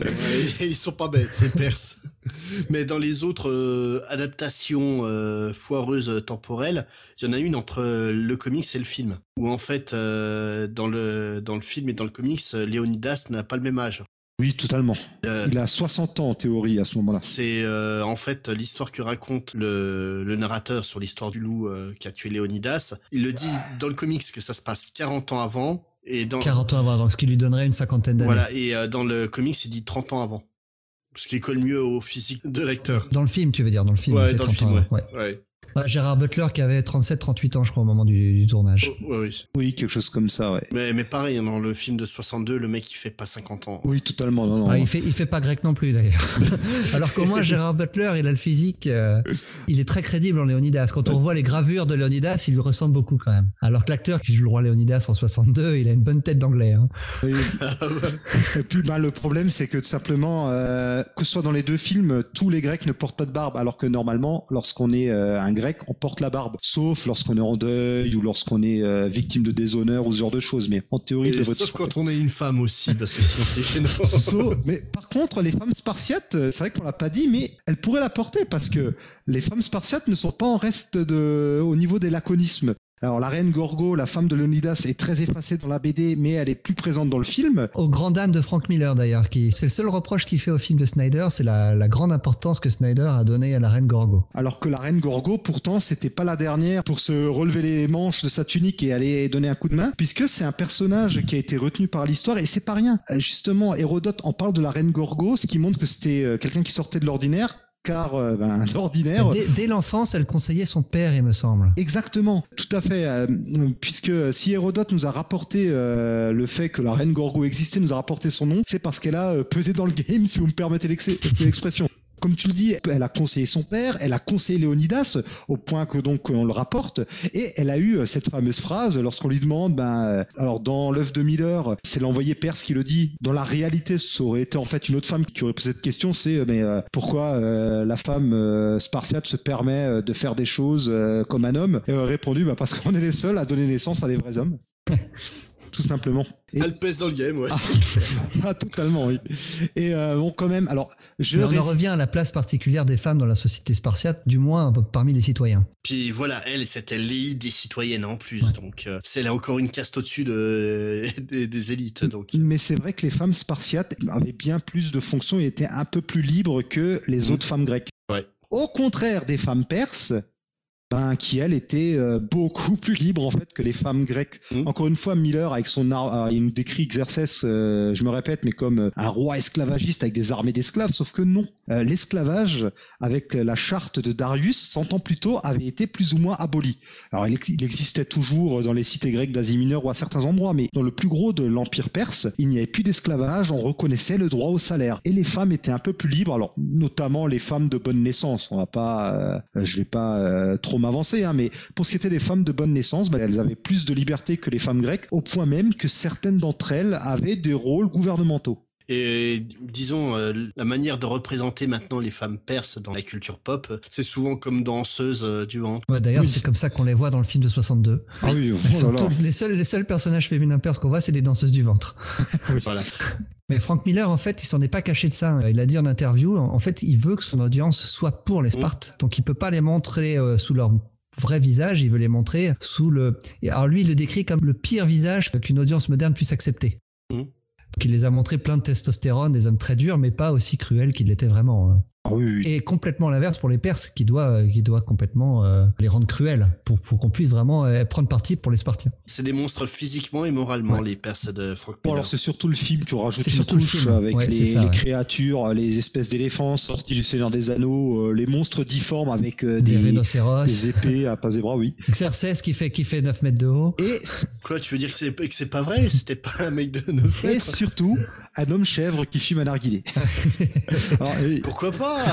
Ce qu'on peut penser être un, faune ou un satyre au milieu d'un banquet chez Xerxes, c'est. Ou bien les immortels qui sont horribles sous leur masque. Clairement, le film en a rajouté une couche ce qui est très mal passé à l'époque puisque sur le coup comme on est en pleine euh, guerre euh, nouvelle guerre du Golfe ben, euh, à la fois les Moyen-Orientaux en général nous ont dit bah voilà on nous présente comme des espèces de monstres sanguinaires horribles qui veulent détruire la liberté. Et puis alors de leur côté les Iraniens parce que la Perse c'est quand même le berceau de l'Iran et le gros de la Perse quand même l'Iran actuel l'ont pris très très mal au point qu'on n'était pas loin de l'accident diplomatique Frank Miller, il y, a, un semblant de réalisme dans son œuvre. Euh, elle est légèrement exagérée, mais pas tant que ça. Alors que, alors que Snyder, il y va pas avec le dos de la cuillère hein, dans le côté, ah, dans le côté fantasy. Hein. Ah, c'est ça. Ah oui, c'est Franck pour moi, Franck quand même, il appuyait bien, euh, il, il, accentuait bien les côtés, mais c'est vrai que Zach, euh, il y allait à fond les ballons. Mais justement, hein, le film, euh, comme tu le dis, a été taxé beaucoup de d'avoir un côté raciste, parce que on va pas se leurrer, le film a quand même plus d'impact que le, le comics. Oui, bien sûr. En tout cas, le, film a eu un impact sur les ventes du comics, mais on en reparlera tout à l'heure. non, et puis, même euh, sur la, pop culture, les gens connaissent le film. Sûr. Le c'est Sparta, c'est clairement euh, c'est pas le comics qui a, qui a popularisé ça. Et c'est vrai que le film a été taxé de de racisme où on a clairement sous-entendu que Snyder euh, n'aimait pas les, les populations arabes et compagnie. Et le truc, je pense que c'est plus de la maladresse de la part de Snyder. Ah, hein, ah oui, il s'en est défendu. Hein. Il a dit euh, oh mais il y avait aucun, euh, il y a aucun message caché. Hein. Moi j'ai juste mis en image ce que Franck a fait. En même temps, il se rabaisse un peu parce qu'en gros, oh ben non non, j'ai j'ai pensé à rien. Hein. J'ai vu des belles images, je les ai mis en mouvement, j'ai rajouté deux trois monstres. Par contre, Miller, lui, a quand même des précédents de d'un côté très réac. C'est euh, tous ses bouquins ont toujours été très très sur la ligne. Hein. On prend son travail sur Sin City, il a quand même les positions de la femme, c'est soit des putes ou soit des victimes. Tout à fait. C'est quelqu'un d'extrêmement réac sur le fond, euh, Miller. Comme on l'a dit, hein, vu l'enseignement qu'il a eu, à la fois euh, religieux catholique et puis euh, d'avoir eu euh, une mère assez particulière, c'est ça a pas aidé. Mais justement, le bouquin qui va sortir après après 300, donc Holy Terror, qui est honni par tout le monde comme un monument de racisme. Lui-même, il s'en défend de racisme. Il le dit de toute manière, je ne connais rien à l'islam, donc je ne juge pas l'islam. Ce que j'ai voulu faire avec Holy Terror, c'est juste une œuvre de propagande comme on la faisait durant la Seconde Guerre mondiale. Sauf qu'il l'a pris à notre époque. Durant la Seconde Guerre mondiale, on dessinait des Asiatiques avec des grandes dents euh, qui dépassaient, puis des, des airs fourbes. Maintenant, c'est des Arabes qui ressemblent à, des monstres. Et à mon avis, ça a déjà commencé sur euh, son travail sur 300. Oui, de toute façon, Miller euh, a été très très affecté par les événements des années 2000. Mmh. Le 11 septembre. il s'en cache pas, oui, il s'en cache pas. Ah, hein, euh, c'est là qu'il a brillé, de toute façon. oui, il a, même grillé. Hein. Oh, il y a qu'à voir euh, ce qu'il a, ce qu'il a déclaré au sujet des Occupy Wall Street. Mmh. Je vous laisse découvrir ça, hein, c'est assez pitoyable. Ce qui a provoqué la réaction de Alan Moore qui n'a pas hésité à lui rentrer dedans. Un petit peu. De manière assez justifiée, je trouve. Ouais, Alan Moore et Frank Miller, c'est l'histoire d'amour qui dure depuis des années. Hein. quand, quand, on se dit que c'est deux mecs qui se détestent cordialement, qui sont à la base du comics moderne. Ouais. Bon, Alan Moore, il déteste tout le monde en même temps. C'est pas pour défendre Frank Miller. Je suis pas sûr qu'il soit toujours détesté. Euh, J'avais une fois lu qu'il y avait eu une discussion, une discussion entre eux qui avait été euh, retranscrite. C'était assez intéressant. Enfin, il y a fort longtemps, faut que je retrouve ça. Oui, mais à mon avis, ça peut, c'est peut-être un coup à la Mark Millar et euh, Grant Morrison qui étaient super potes et qui aujourd'hui euh, sont les pires ennemis. Oui, ou juste Moore qui a dessiné un jour qui détesterait tout le monde et puis c'est ah, tout. mais ça, c'est clairement le, but, le cas. Hein. Je crois qu'il se déteste lui-même aussi, donc.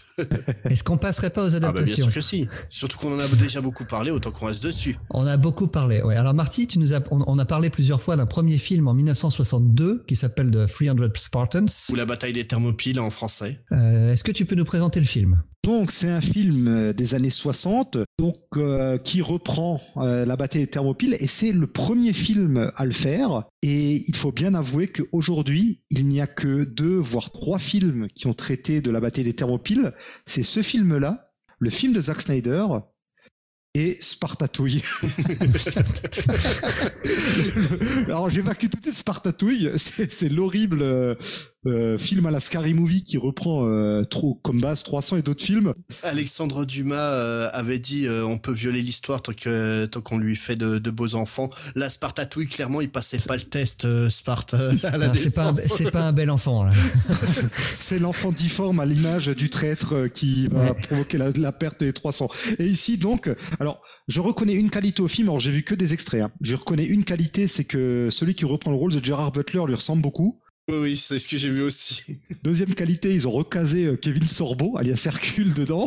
Il n'y a pas Carmen Electra aussi, ou une actrice du genre Bien sûr. Si, sans doute, oui. Et donc, euh, juste pour replacer, dans ce film-là, euh, les Spartiates affrontent les, les Perses aux Thermopyles dans un duel de breakdance. D'accord. Voilà. Et dans les extraits que j'ai vus, ils se moquent un peu de, des effets numériques avec deux guerriers perses qui courent en tenant un grand écran vert avec deux guerriers perses qui dessus sont dédoublés, quoi. Voilà, mais bon, on va évacuer ça. Et donc euh, le film de, alors c'est un film qui finalement, je trouve, correspond un peu plus, le film de 1962, un peu plus à la réalité que 300, puisque dans ce film-là, on a bien euh, le conseil à Corinthe, avec Thémistocle, la tête pensante des Athéniens, héros de la, de la suite cinématographique de 300 qui apparaît. On a bien Démarate, l'ancien euh, roi de Sparte exilé qui est du côté de Xerxès. Artemisia, euh, la reine d'Alicarnasse qui conseille Xerxès qui apparaît aussi dans la, de la suite cinématographique. Et eh bien par contre dans ce film-là, on a plein d'éléments. C'est vrai qu'on a tous ces éléments là, mais ils sont euh, ils sont amenés là sans que ça apporte grand chose à l'histoire. En fait, Artemisia, elle est là, on sait pas pourquoi elle est là, on sait pas ce qu'elle apporte à Xerxès, mais elle est là. En fait, il faut avoir presque un doctorat en antiquité pour comprendre euh, l'importance de tous ces personnages là. Oui, tout à fait. En fait, ce film fait euh, ce qui ce qui est beaucoup qui est fait beaucoup plus aujourd'hui, c'est que il ne enfin il ne fait pas ce qui doit être fait, c'est-à-dire adapter l'histoire au format cinématographique. C'est pour ça que on ne peut jamais adapter aussi bien l'histoire avec un grand H qu'un bouquin exactement comme ça s'est comme ça s'est produit ou comme ça a été écrit au cinéma parce que ben, le cinéma obéit à des normes et euh, c'est pour ça, par exemple, je vais prendre un exemple tout bête. Rome. Vous connaissez la série Rome? Oui, bien sûr. Qui est, à mon sens, non seulement la meilleure série euh, sur l'Antiquité, mais tout simplement une, si ce n'est la meilleure série historique produite. Et ben dans Rome, même si ça colle beaucoup à la réalité, vous allez avoir le personnage de Cicéron qui va faire euh, ce que font dix autres sénateurs, parce que ben sinon on se retrouve comme dans le film de 62, avec des personnages qui apparaissent au début du film, qui n'apportent pas grand-chose, qui font un truc et qui disparaissent, on n'en entend plus parler. Mhm. Ben, c'est ce qui ne se produit pas dans 300 Made in Miller et Snyder, parce qu'ils ont ce souci de la narration qui, est peut-être moins présent dans le film de 62. Enfin, Au départ, la réalité historique, alors que le film de, Voilà, de oui. 62, lui, prend justement parti pour être le, le plus réaliste possible. alors peut-être pas le plus réaliste possible, mais d'être bien plus réaliste que ne l'est le film de Snyder et l'œuvre de Miller. Alors, qu'est-ce que tu en as pensé de ce film? Alors, j'ai bien aimé. Alors bon, le, format est très années 60, hein, avec euh, des fondus comme des années 60. Le rythme est un peu différent de ce qu'on connaît aujourd'hui, mais euh, j'ai bien aimé. Le film est évidemment critiquable et doit l'être. hein. Alors, si euh, l'œuvre de Miller est une œuvre des années 90 après la première guerre du Golfe, ben, le film des années 60, euh, clairement, on est dans la guerre froide, avec d'un côté les vaillants spartiates qui vont non seulement protéger la liberté, mais aussi la démocratie. Ouais. Personne qui connaît le système spartiate rigole beaucoup hein, face au méchant Xerxès. Et alors, alors Xerxès, je l'adore. Hein. Xerxès, alors il a vraiment une tête de méchant. Hein. La barbiche pointue qu'il n'arrête pas de se caresser en Hum, mais comment vais-je faire pour euh, combattre mes ennemis? Enfin, il, est, il est fourbe jusque dans son look. C'est où tu le mets en, en Xerxes, ou tu le mets en shérif de Nottingham dans un combat des bois. T'as le même personnage. Il est un peu rondouillet pour être shérif quand même. Ben non, mais vous prenez n'importe quel film de KPDP des années 40, 50, 60, vous avez le méchant interchangeable, quoi. Il est là, c'est euh, c'est lui. Et ou quand il n'est pas en train de se caresser la barbiche, il rigole comme un adolescent avec Artemisia en déclamant des grandes choses. Et il veut tout le temps euh, trucider ses ennemis, il veut que ses généraux ont peur, il risque de les buter à n'importe quel moment. Enfin, c'est un, c'est un vrai méchant, quoi. Vraiment, euh, il est là, quoi, le méchant. Et euh, mais sinon, non, le film est, Et Leonidas, à l'inverse, est vraiment très gentil. Il sourit tout le temps. On dirait, euh, on dirait Robin des Bois avec Errol Flynn. Ah, ah, bah c'est le bon, c'est le bon américain quoi. Euh, Le film, euh, bah, je, je l'ai pas détesté hein, Non, personnellement. J'ai trouvé ça. Après, en tant que que film, je comprends pourquoi il a pas traversé l'histoire. Hein. Euh, on peut parler d'autres péplums plus célèbres. Ah ouais, mais ça n'a rien à voir avec Bénur. Hein. Comme Bénur et compagnie, on comprend qu'il a pas traversé l'histoire parce que techniquement, il est quand même pas très bien fait. Euh, Ah, La, la bataille finale, la, Ah, la- bataille des encore, thermopiles, elle est hyper cheap parce que les 300 contre les 300 l'impression qu'il y a contre, contre les 100 paie, 000, quoi. t'as l'impression qu'ils sont 40 contre contre 120 quoi. Donc ça fait un peu cheap. Quand, a- quand, quand- envoyez les chevaux, il y a 5 chevaux qui arrivent, ça fait un peu pitié. Non, t'as des, des made painting. Donc, pour expliquer à nos auditeurs qui sont pas familiers de- du terme, un made painting, c'est un panneau peint que tu rajoutes en fond pour euh, donner un nouveau style. T'as des made painting où, en fait, les raccords lumière sont pas du tout bons avec la, la scène. Bon, c'est assez classique de l'époque, dans les années Ah 60, c'était souvent mais comme ça. ouais. Là, je te, je te jure que j'ai eu les yeux qu'on vrillait deux, trois fois, quoi. Et d'un point de vue, euh, toi, comme tu dis, il y a beaucoup de concordances historiques qui sont pas bonnes et des name dropping euh, un peu, un peu stupides. Mais t'as aussi des réactions totalement débiles du genre au tout début du film. Donc euh, Xerxes libère un Spartiate qu'il avait capturé parce que le mec a été courageux devant la torture et puis va dire aux Spartiates que j'arrive et compagnie et euh, le truc c'est que le mec il sort du camp il a pas fait trois pattes à tous les autres euh, Spartiates qui le récupèrent pour le ramener au village putain mais il foutait quoi les gardes? Sérieux quoi? Alors moi, moi mon, mon passage préféré à ce moment-là, c'est que justement, il s'est fait torturer. Donc pour montrer qu'il s'est bien fait torturer, il a des grands coups de lacération dans le dos. Ouais. La première chose que Leonidas le voit quand tu ah je suis content de voir, il lui met un grand coup dans le dos. Et, et surtout pendant la scène où il discute avec Xerxes, tu as les figurants qui font le tour de la colline en bas pour montrer que l'armée ouais. est euh, innombrable. Ouais, ils sont vraiment pas doués ou alors c'est vraiment des ninjas hein, les Spartiates Et puis bon, on a, on a quand même un grand ajout ici, euh, c'est euh, une histoire d'amour parce qu'à l'époque, il faut forcément qu'il y ait Ah une oui. histoire d'amour. Et on a, euh, on a l'un des, Sparti- des jeunes Spartiates qui veut épouser la nièce de Léonidas ou de sa femme, je ne sais plus. Mhm. Alors c'est le c'est le fils de justement du deuxième roi, euh, Philonde. non, c'est pas, le, non, donc, c'est pas le fils de de- c'est le fils d'un autre grec, d'un autre Spartiate qu'on aurait vu dans le camp de Xerxès. Et donc, euh, alors Léonidas, plein de magnitude, dit euh, Tu es né libre, on ne peut donc pas te reprocher les actes de ton père. Mais quand même, on va pas te prendre dans l'armée parce qu'on sait jamais. Hein. et alors, il- il- mais malgré tout, avec sa bien-aimée, il fuit, il suit euh, les 300 Spartiates qui se baladent, qui partent au front, et on les. mais qu'est-ce qu'elle est belle sa Ah, mais bien-aimée alors, hein. Ah ouais, elle est La, très la jolie. plupart, hein. ah oui, les, les femmes sont toutes Bon, De sublimes. toute façon, toutes les actrices féminines sont très jolies. Artemisia, elle est sublime. Ouais. Gorgone, elle est très Gorgo, jolie. pas aussi. Gorgone, justement, si c'était une Gorgone. Gorgo, pardon. Des- Ah, voilà, il fallait que Les j'en actrices fasse une. sont pour la plupart grecques. D'ailleurs, l'armée grecque a pas mal participé au film. Ils auraient aimé euh, tourner au niveau des Thermopyles, mais c'était pas possible. Mais beaucoup de figurants viennent de l'armée grecque. Enfin, la Grèce a mis beaucoup d'argent et pas mal d'acteurs sont grecs. Est-ce que tu sais pourquoi ils ont pas pu tourner au Thermopyle d'ailleurs? Euh, ça a pas été, il y a pas la mer qui a monté ou quelque chose comme C'est ça? ça, ouais. En fait, en fait, là où il y avait la mer, donc il fait qu'il y avait euh, des, des endroits où il y avait plus que 20 mètres, euh, c'est passé à plusieurs centaines de mètres. Donc du coup, ça aurait pas rendu du tout. C'est le sentiment que c'est une, c'est une passe, quoi. Je mettrai dans le billet une photo de, de l'endroit des Thermopyles, à quoi ça ressemble maintenant. Il y a une autoroute qui passe d'ailleurs. Et donc, malgré tout, notre jeune couple va donc franchir les montagnes et pendant trois jours, ils sans manger, sans boire, en sandales. On voit euh, la pauvre jeune fille lessivée. C'est vrai qu'ils ont tourné en Grèce. hein. Tout le film a été tourné là-bas et ça se voit hein, dans les décors. C'est vraiment la Oui, Grèce. hein. c'est magnifique. C'est ah, ça change des décors euh, en images de synthèse de Zack Snyder. Et par contre, cette petite histoire d'amour, alors à l'époque, dans le cahier des charges, il faut qu'il y ait une histoire d'amour dans le film, sinon ça passe pas. Me demandez pas pourquoi. Et donc, euh, malgré tout, euh, cette histoire d'amour va fournir quelque chose d'assez intéressant. C'est cette histoire d'amour finalement qui va être la cause de la chute des Spartiates, car euh, l'affaire est connue. Euh, Si les Spartiates ont perdu, c'est pas du tout parce que 300 euh, et en fait quelques milliers de bonhommes ont réussi à tenir une petite euh, une petite passe entre deux rochers. C'est parce qu'ils ont été trahis. Un traître du nom d'Éphialte va montrer aux troupes d'Oxercès qu'il y a un petit passage qui passe ailleurs, euh, que d'ailleurs les Perses cherchaient. Hein. Ouais. Ils savaient qu'il y avait un passage, mais ils savaient pas où il était. Et donc ce traître nommé Éphialte ou Éphialtès, aujourd'hui, dans le, enfin du moins à l'époque, dans le langage spartiate, c'est devenu d'ailleurs le synonyme de Judas. Quand vous traitiez quelqu'un d'Éphialtès, c'était vraiment le traité de traître. Et euh, chez Frank Miller, Éphialte est un être difforme. Alors ça, chez Frank Miller, la difformité, euh, c'est quelque chose toujours qui est mal. hein. Les méchants sont toujours dégueulasses. Je pense euh, au duo dans Sin City, euh, formé d'un très gros bonhomme et d'un autre, je sais plus comment il s'appelle, Monsieur je sais plus quoi. euh, Ou le Yellow Bastard aussi. Ou le Yellow oui, ou le Bastard. Yellow Bastards, oui. Ou euh, même dans Dark Knight Returns, les mutants. Oui, voilà. Enfin, ils sont toujours les, le chef des mutants. Voilà. Alors là, ici, euh, Éphialte, dans 300, c'est un enfant difforme spartiate, mais ses parents n'ont pas eu le cœur de le tuer et se sont sauvés et euh, l'ont élevé. Et il veut rejoindre l'armée. Et Léonidas, quand même, euh, plein de magnamitude euh, dans cette version, là aussi, lui dit Tu es bien vaillant, mais bon, ta tête rentre même pas dans ton casque. Hein, tu peux pas soulever ton bouclier, donc t'es bien gentil, mais au revoir. Et il va voir Xerxès, qui à notre Gollum de service va lui promettre monts et merveilles. Dans la version du film des années 60, alors désolé, on vous le spoil si vous comptiez le regarder, mais on, on va pas tout à fait, enfin, on, on va pas trop spoiler, mais en gros, euh, Éphialte ici euh, n'est pas du tout un Spartiate. D'ailleurs, c'était pas un Spartiate dans la vraie vie. Hein.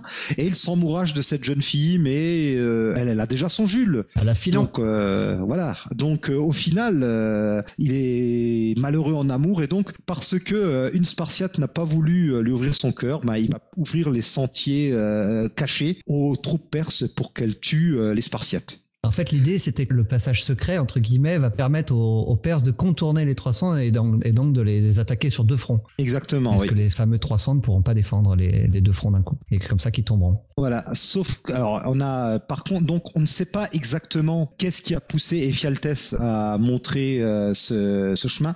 Sans doute la cupidité, enfin sans doute très la cupidité. probablement, d'après ce que j'ai lu, Oui. c'est ça. Ouais. Xerxès lui aurait promis, euh, comme tu disais, monts et merveilles. Voilà, sauf que ben, par rapport au film de, et à l'œuvre de Miller euh, où euh, le Eiffel bossu est couvert d'or euh, et entouré de femmes, et ben Xerxès va être très mauvais payeur et Éphialte va se sauver. Et alors ce qui est très cocasse, c'est est-ce que vous savez comment il va terminer? Aucune idée. Eh ben, il va être tué. Il va être tué par un certain Athéna de Trachis vers 470 pour une raison qui apparemment est totalement sans rapport.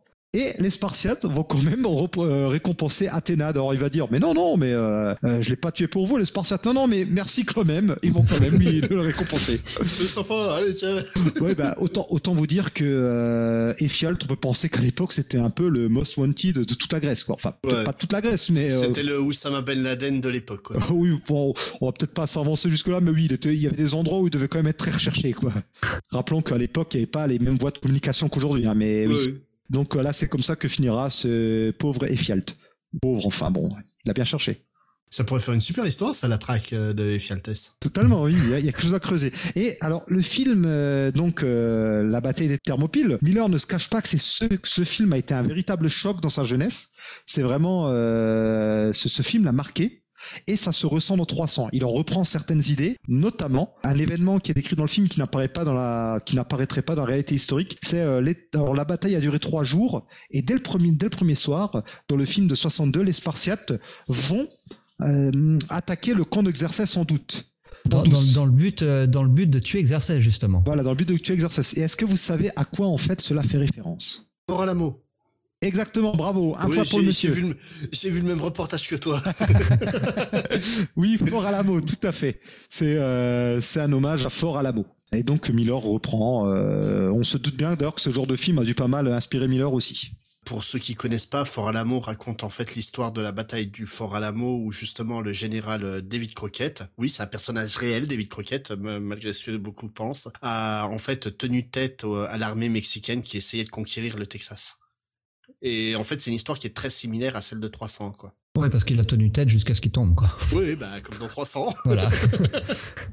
Mais c'est un film avec John Wayne, excellent film. Ouais, excellent film. Tout à fait. Excellent acteur, John Un classique. un grand classique. Ouais. Donc on, on continue, parlons d'excellents films, parlons de 300 par Zack Snyder, sorti en 2006. On en a déjà parlé tout du long de l'épisode. Alors, il y a quelque chose. on en a beaucoup parlé, on mais on peut... sentait le fiel dans ton excellent, Par- je sais pas par pourquoi. contre, Eh ben, eh ben, détrompe-toi, détrompe-toi. Je déteste Zack Snyder, mais 300, je, je lui trouve quelques qualités quand même. Mhm. Je, je trouve pas que ce soit un très bon film, mais euh, il, a, il a quand même quelques qualités. Déjà visuel, il a un vrai parti pris visuel qui est, qui est Mhm. celui de la BD. Euh, ça, on n'est pas dépaysé. Alors, on, on- il y a la CGI dans tous les sens, il y a des fonds verts, mais c'est c'est volontaire. C'est Ah bah euh, non mais de, de toute façon reproduire la vision de Miller en prise de vue réelle ça aurait été euh, un challenge euh, assez ardu quand même. Ah, pour, pour le coup, tu l'as dit, hein, Marty, le, le film de Snyder reprend exactement euh, la trame de la, la trame de la BD de Miller. hein. Là, c'est, on n'est pas dépaysé. Il, il y ajoute ça, ses, ses côtés heroic fantasy, qu'il n'y a pas du tout dans la BD. l'homme chèvre, on pense encore Mais, euh, à toi. Mais mais mais il y a- mais il y a, pas tant d'éléments que ça en plus. Après, il a, il a rajouté beaucoup de scènes Oui, d'action. bah, il a allongé les scènes d'action comme bien souvent dans les adaptations.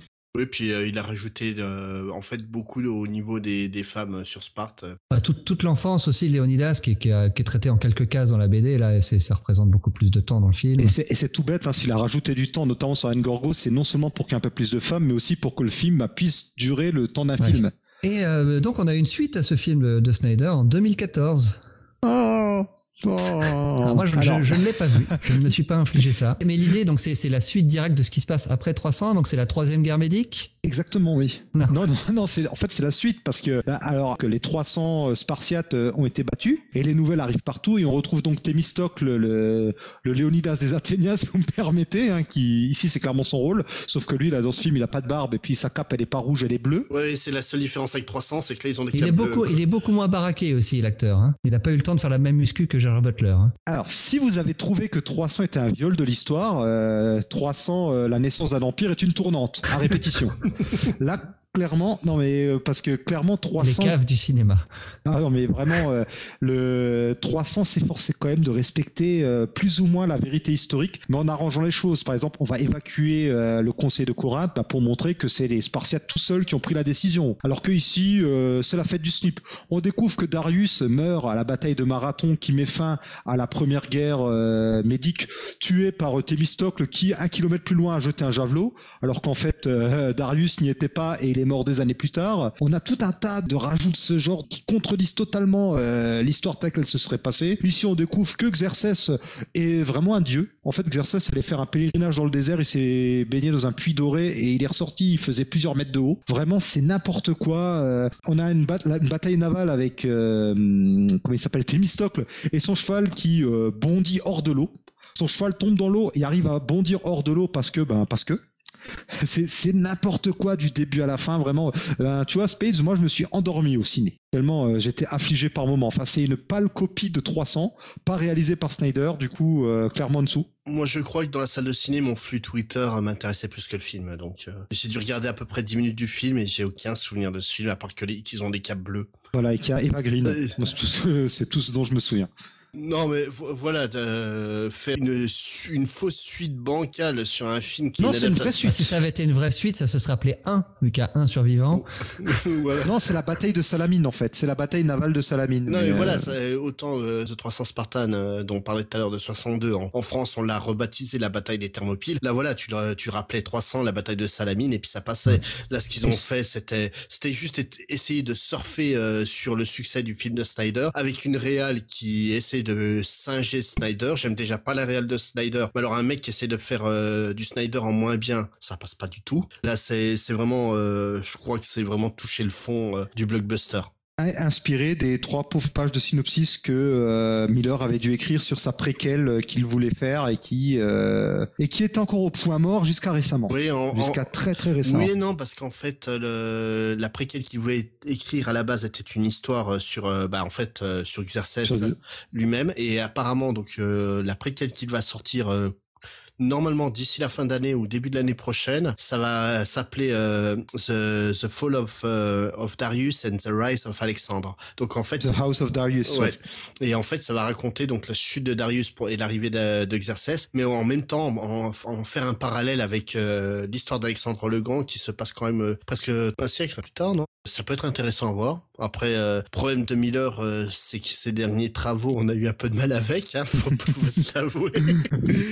et euh, j'irai voir par curiosité, tout comme j'ai été voir euh, Dark Knight 3. Euh, en me doutant très bien que c'était pas une bonne idée. En tout cas, Dark Knight 3, au moment où il a commencé à travailler dessus, il n'était pas au mieux de sa forme. Il a l'air d'aller beaucoup mieux maintenant. Donc, on, Mm. on peut avoir, euh, on, on peut espérer que ce soit, ce soit de meilleure qualité. Et puis Dark Knight 3, il y a quand même Azzarello qui a coécrit, voire qui a écrit le plus gros, donc euh, c'est pas vraiment Ouais. du mineur à 100%. Il a dessiné des backups qui sont pas Jojo quand même. hein.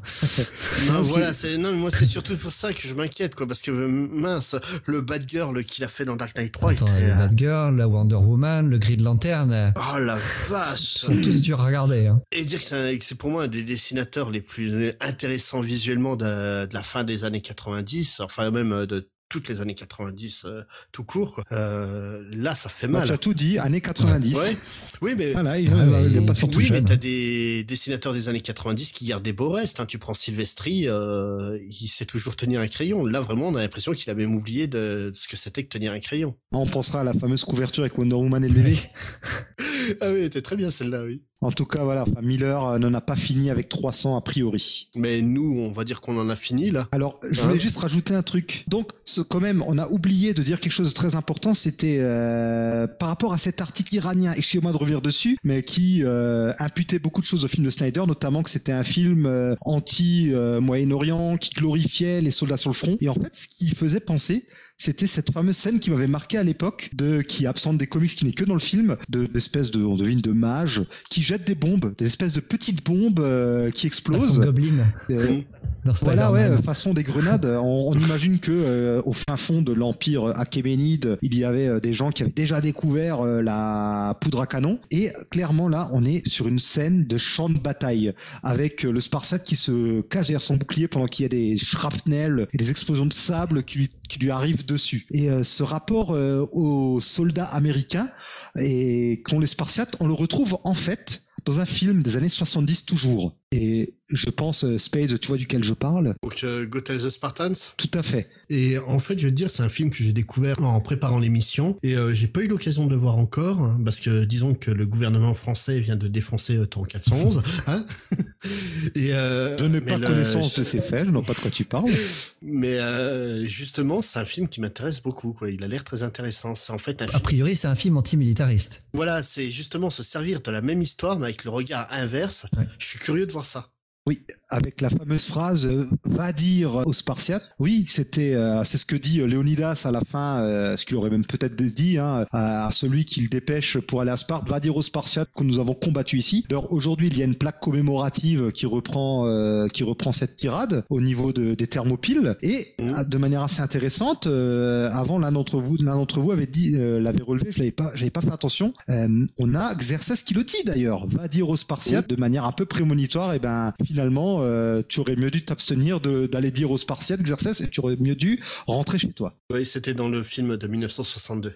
D'accord, oui, voilà, c'est pour ça que ça me disait rien pour 300. En tout cas, euh, je vous conseille euh, ouais, de découvrir Go Tell the Spartans. Moi aussi, ça m'intéresse beaucoup. Avec, c'est un régiment qui est envoyé au suicide et vraiment envoyé au casse-pipe, euh, ce qui est un très bon parallèle avec les 300 Spartiates qui partent, euh, bon, qui par contre, eux, le savent très bien en partant. D'ailleurs, Léonidas aurait dit à sa femme en partant, lorsqu'elle a dit, mais qu'est-ce que je vais faire? Épouse un homme vaillant et euh, met de bons enfants au monde. Donc voilà, euh, jusqu'au bout, euh, les femmes spartiates euh, jouent leur rôle, tandis que les hommes spartiates jouent aussi leur rôle, c'est-à-dire d'aller combattre et d'aller mourir s'il le faut. Car il n'y a pas plus grand honneur finalement que de mourir au combat. Ce qui était dans la mentalité spartiate à l'époque, notamment, les femmes pouvaient servir de. Un, un homme pouvait choisir une belle femme pour faire un enfant pour élever après lui-même. Oui. Donc, il n'y a, y a rien de choquant à ça, en fait, dans la Ah mentalité non, tout à spartiate. fait, non. C'est la mentalité de l'époque. De toute façon, il faut toujours Oui. regarder les anciennes civilisations avec euh, la grille de lecture de leurs euh, coutumes et de leur euh, mentalité de l'époque. Oui, tout à fait. Ça évite beaucoup de parallèles douteux, on va dire. Exactement, et de euh, représentations souvent anachroniques euh, dans les films et dans les séries. C'est pour ça aussi, je reviens encore une fois sur Rome, c'est là où Rome est formidable. C'est, on retrouve pas ça dans beaucoup d'œuvres malheureusement. Un peu plus maintenant qu'avant. Parce qu'on a de plus en plus euh, ce souci de l'historicité, mais euh, ce côté, on va essayer de représenter les mentalités de l'époque, comme dans Rome, où euh, Foudrage, l'un des personnages, tue un esclave, son pote arrive et crie « Oh, t'as tué mon esclave », il dit « Oh, c'est bon, je t'en repérais un autre », pendant que la fiancée de l'esclave pleure et que le maître il crie dessus « Bon, arrête de pleurer maintenant, va faire la vaisselle ». Ben, Il faut se dire que c'était vraiment la mentalité des bonhommes de l'époque. C'est assez particulier. Oui, et justement, on peut citer euh, le conseiller historique, j'ai oublié son nom, de euh, sur le film de Maté, qui disait que bah oui, on ne représente pas euh, le. En gros, il dit, on ne va pas représenter la réalité historique telle qu'elle a été parce que ça risquerait trop de choquer le public d'aujourd'hui. Mhm. C'est ça qui est génial, c'est que les années 60, on assume totalement que nos œuvres sont anachroniques et biaisées. Tout à fait. Il faut penser aussi à un truc, c'est que tous les Grecs n'étaient pas comme les Athéniens ou les Spartiates. Pour nous, la Grèce antique, c'est Mm. beaucoup, bah, notamment Athènes, parce que bah, la plupart des sources qu'on a sont des gens qui viennent d'Athènes ou qui ont écrit sur Athènes. Mais il faut se dire que euh, tous les Grecs n'étaient pas comme les Spartiates ou les Athéniens, tout comme les Spartiates et les Athéniens n'étaient pas n'étaient pas les mêmes suivant les époques. Par exemple, l'Agogée dont on parlait avant, au sein, oh, alors euh, on nous donne euh, 300, nous, nous montre que tel que ça l'a été euh, au 5e siècle avant Jésus-Christ. Elle a été à un moment supprimée au 3e ou 2e siècle avant d'être mise en place. Enfin, c'est des sociétés qui, qui changent beaucoup, hein, qui changent euh, tout comme notre société à nous. On a souvent l'idée qu'aujourd'hui, Mmh. euh, le 20e, 21e siècle, c'est une époque de changement qu'on n'en a jamais eu. Peut-être, c'est vrai que aujourd'hui les choses changent peut-être plus vite qu'avant. Mais dites-vous que les choses ont beaucoup changé. hein. L'Antiquité, c'est pas euh, des hommes en toge qui croient au même Dieu et qui ont les mêmes pratiques de moins 1000 à euh, 500 après Jésus-Christ. Hein. C'est pas du tout ça. hein. Suivant les époques et les lieux, euh, les coutumes changent beaucoup. Et les Spartiates nous ont laissé donc cette image de guerrier fort euh, et indestructible. Et on retrouve ça dans la culture pop, avec notamment, je crois que c'est dans Halo où les soldats s'appellent les Spartans. Oui, tout à fait. Ça a des références euh, de ce goût-là. Dans, dans plein, Patton, oui, dans Patton. le film euh, Ouais. oscarisé. Et dans un autre film des années 90 qui, qui glorifie les destructions massives et euh, les affrontements virils, où le héros s'appelle Spartan. Un film euh, qui m'enseigne l'un des héros les plus virils de sa génération. J'ai nommé Demolition Man avec John Spartan, interprété par Sylvester Stallone. Ah oui, Ah oui. joli. Eh oui. Voilà, oh. Ouais, oui, exact. Et dans les comics aussi, je crois que c'est Tout chez à fait. Wildstorm qu'un personnage s'appelle Spartan, si je dis pas de bêtises. En tout cas, Frank Miller, il a fait, il a fait référence, lui, euh, dès Dark Knight Returns. Il y, a des- il y a une citation de Leonidas dans Dark Knight Returns. Tout à fait. Et dans Sin City, on a déjà euh, Leonidas ou tout du moins Spartiate qui apparaît, il me semble. Sinon, Gray, euh, est-ce que ça s'est bien vendu les Eh bien, oui. les épisodes de Oui, 300 ça s'est très bien vendu. Alors les, les épisodes, en, les épisodes en single, je ne sais pas, mais en tout cas le la collecte en, en grand en format à l'italienne qui est sortie dès euh, dès 99, euh, c'est très bien vendu à tel point que quand le film est sorti en 2007, on en était déjà à 9 impressions et qui s'était vendu à 88 000 exemplaires en tout, ce qui est énorme hein, pour un, roman- un roman graphique. Tout à fait. Et euh, grâce au succès du film, la dixième impression s'est écoulée à 40 000 exemplaires supplémentaires. Ouais, c'est Ah violent quand même. Ouais, c'est Ah ouais. un gros push. Moi, c'est c'est la c'est la version que je possède, c'est la dixième impression. Ah, Pour ma part, c'est la version française éditée par Rackham. Il y a un éditeur qui édite aussi les œuvres, euh, qui édite les Sin City de Miller et qui a, et qui a aussi édité euh, Bad Boy euh, de Miller, qui était euh, mise en dessin par Simon Bisley. Et dont Michael Bay a fait un film. Oh là là, oh là. Ah, ah, tu, tu m'as fait oh, mon cœur a fait s'arrêter là. Oh là là, Ne me refais plus jamais ça, s'il te plaît. Et Rackham qui a ressorti très récemment euh, le Sin City euh, 300 en avril ou en mai, il me semble. Voilà, en fait, il l'avait sorti en 99 pour le prix de 125 francs exactement. Et donc là, euh, il est sorti euh, il y a quelques temps euh, dans une nouvelle édition pour 21,50€. Ah bah, j'ai une édition de 21,50€, mais c'est une édition précédente. Il avait été sans, sans doute Mm. euh, ressorti à l'époque du film, je pense. Oui, oui, non, il a, mais leur, leur première édition à Rackham, hein, parce que quand on en parlait avant l'émission, euh, Greg nous disait qu'il connaissait pas cet éditeur. Elle date directement de 99, quoi. Donc, euh, comme quoi ils sont là depuis un moment. Hein. Bah, pour, pour faire pour, pour continuer avec les éditions, moi j'ai l'édition américaine donc qui euh, donc la fameuse dixième qui coûte 30 dollars, Mhm. euh, qui est publiée donc chez Dark Horse Comics comme je le disais en format italien. J'imagine que c'est la même chose Ah, en bien français. sûr, bien Faut savoir que, que quand c'est sorti en, en single, euh, c'était pas du tout en format italienne. hein. Euh, C'est bizarre, tiens.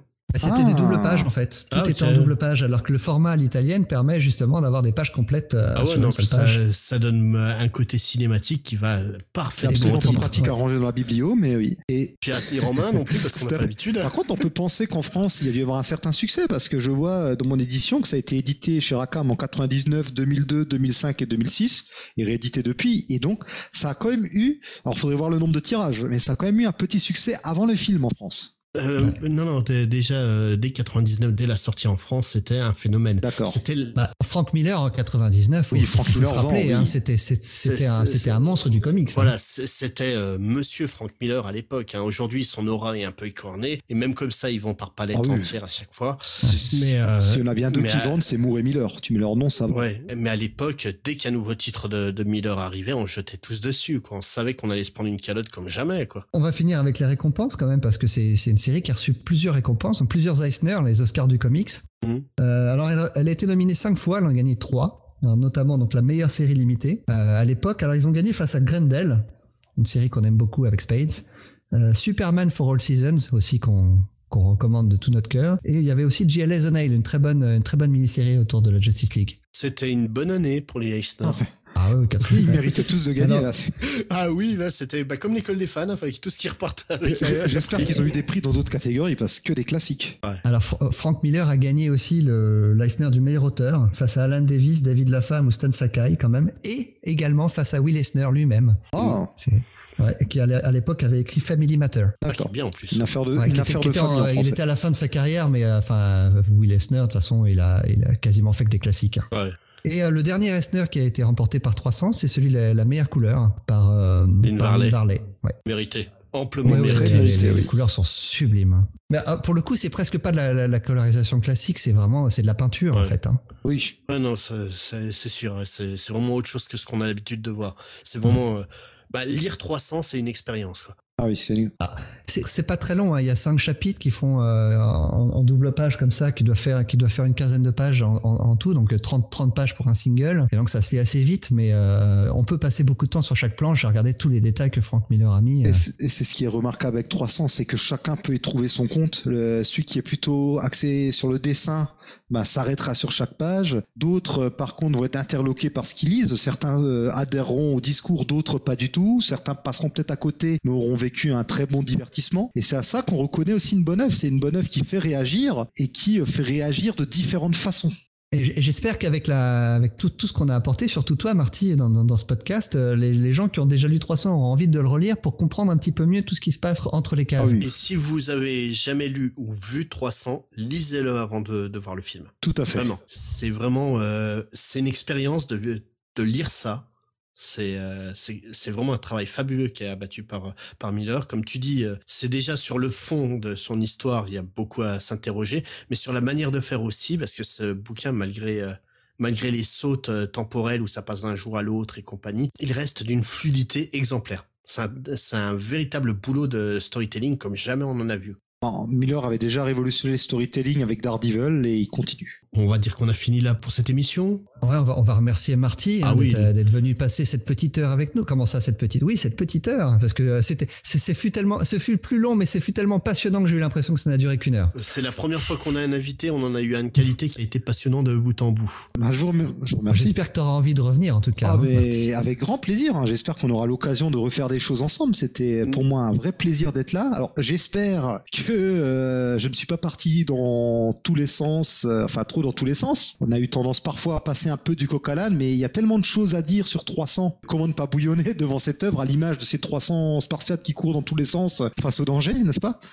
Et euh, voilà, vraiment, euh, c'était c'était super. Merci les gars. Vraiment, j'ai apprécié de bout en bout. Bah, merci à toi d'être venu. Hein. Merci à toi, Donc on vraiment. pourra te retrouver à l'antenne de Comic City. Hein, euh, Tout à fait. Au moins une fois par mois dans les, dans les émissions consacrées aux sorties en français. Oui, voilà. Donc, euh, en général, le dernier vendredi du mois, on fait euh, le Comic City euh, VF, donc l'émission qui revient sur toutes les sorties VF du mois. Et on te retrouve aussi dans des épisodes spéciaux, euh, généralement consacrés autour, euh, autour de films, de sorties de films euh, liés aux comics. Voilà, alors on essaie de couvrir la, plus, la plupart, si ce n'est tous les films qui sortent. En général, j'y participe. On essaie, on a aussi des spéciaux. On a fait un spécial Power Rangers. On appelait ça Comic City Universe. C'est une nouvelle émission qui, pour l'instant, n'a eu qu'un numéro, mais on en prépare d'autres, où on revient sur des œuvres qui ont été déclinées sous plusieurs formats, hein, comics, comics, jeux vidéo, films, séries télé, livres, j'en passais des meilleurs. Et il m'arrive parfois de euh, faire des remplacements sur le Comics Weekly, qui est le rendez-vous hebdomadaire où on revient sur les sorties de la semaine en VO. Et oui, pour ceux qui connaissent pas Comic City, c'est un groupe de podcast très très très actif. Voilà, avec en plus des articles encore et des guides de lecture sur le site. Donc, euh, je vous invite à venir. Hein, euh. Ah, J'ai du mal à croire que des gens nous écoutent sans écouter Comic City parce qu'on fait figure de, de débutant. Voilà, Comic City qui existe depuis une dizaine d'années maintenant. Totalement. hein. Quand je disais tout à l'heure que c'était notre papa illégitime, c'est c'est pas Débutant dans le temps, mais pas dans le talent. c'est gentil, mais Non, mais- mais Bah, parce que vous, vous proposez aussi quelque chose qu'on ne propose pas nous exactement sur notre site non plus? Donc, c'est euh, nos deux sites se complètent bah, bien. c'était un peu le but hein, de d'essayer de pas faire euh, du Comic City like. euh, on voulait vraiment apporter notre patte et puis euh, pas de- pas faire concurrence à ceux qu'on considère comme notre papa illégitime quoi.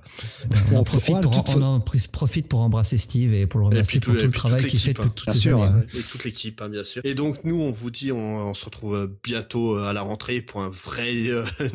Là, là, c'est promis, vous entendrez plus parler de nous avant septembre. voilà, ou pas, on verra. Mais euh, Non, je vous promets, on les a pas invités sur Comic. City cet été. Ne vous inquiétez pas. Mais euh, sinon, vous nous retrouvez sur les réseaux sociaux et sur notre site internet comicsfair.fr. Puis on va se quitter en musique. Alors, tu nous as choisi quoi comme chanson, euh, Spade Une chanson euh, liée à l'Antiquité? Euh, ouais, c'est assez antique comme musique, hein, c'est très vieux. C'est surtout, j'ai pensé euh, torse velu et huileux, euh, des vêtements en cuir euh, très très serrés. Donc forcément, bah les Village People avec euh, Macho Man. Très bon choix. Allez, J'approuve. bonnes vacances et amusez-vous sur la plage. Ciao. Salut Au à revoir tous. tout le monde. Body, body, wanna feel, wanna feel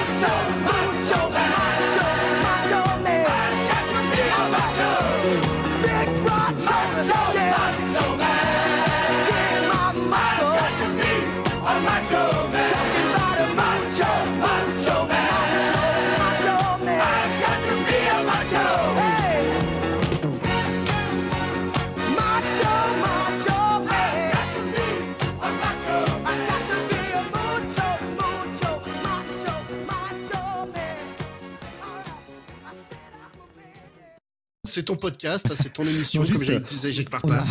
merci, merci. Bon, on a, euh, alors je précise que je suis venu seul, je suis pas venu avec mes parents. Et euh, voilà, c'est horrible. Au secours, sortez-moi de là. J'ai- tenté quelque chose. Non, c'est pas grave, tu nous feras le, le bonus. Oh non Alors,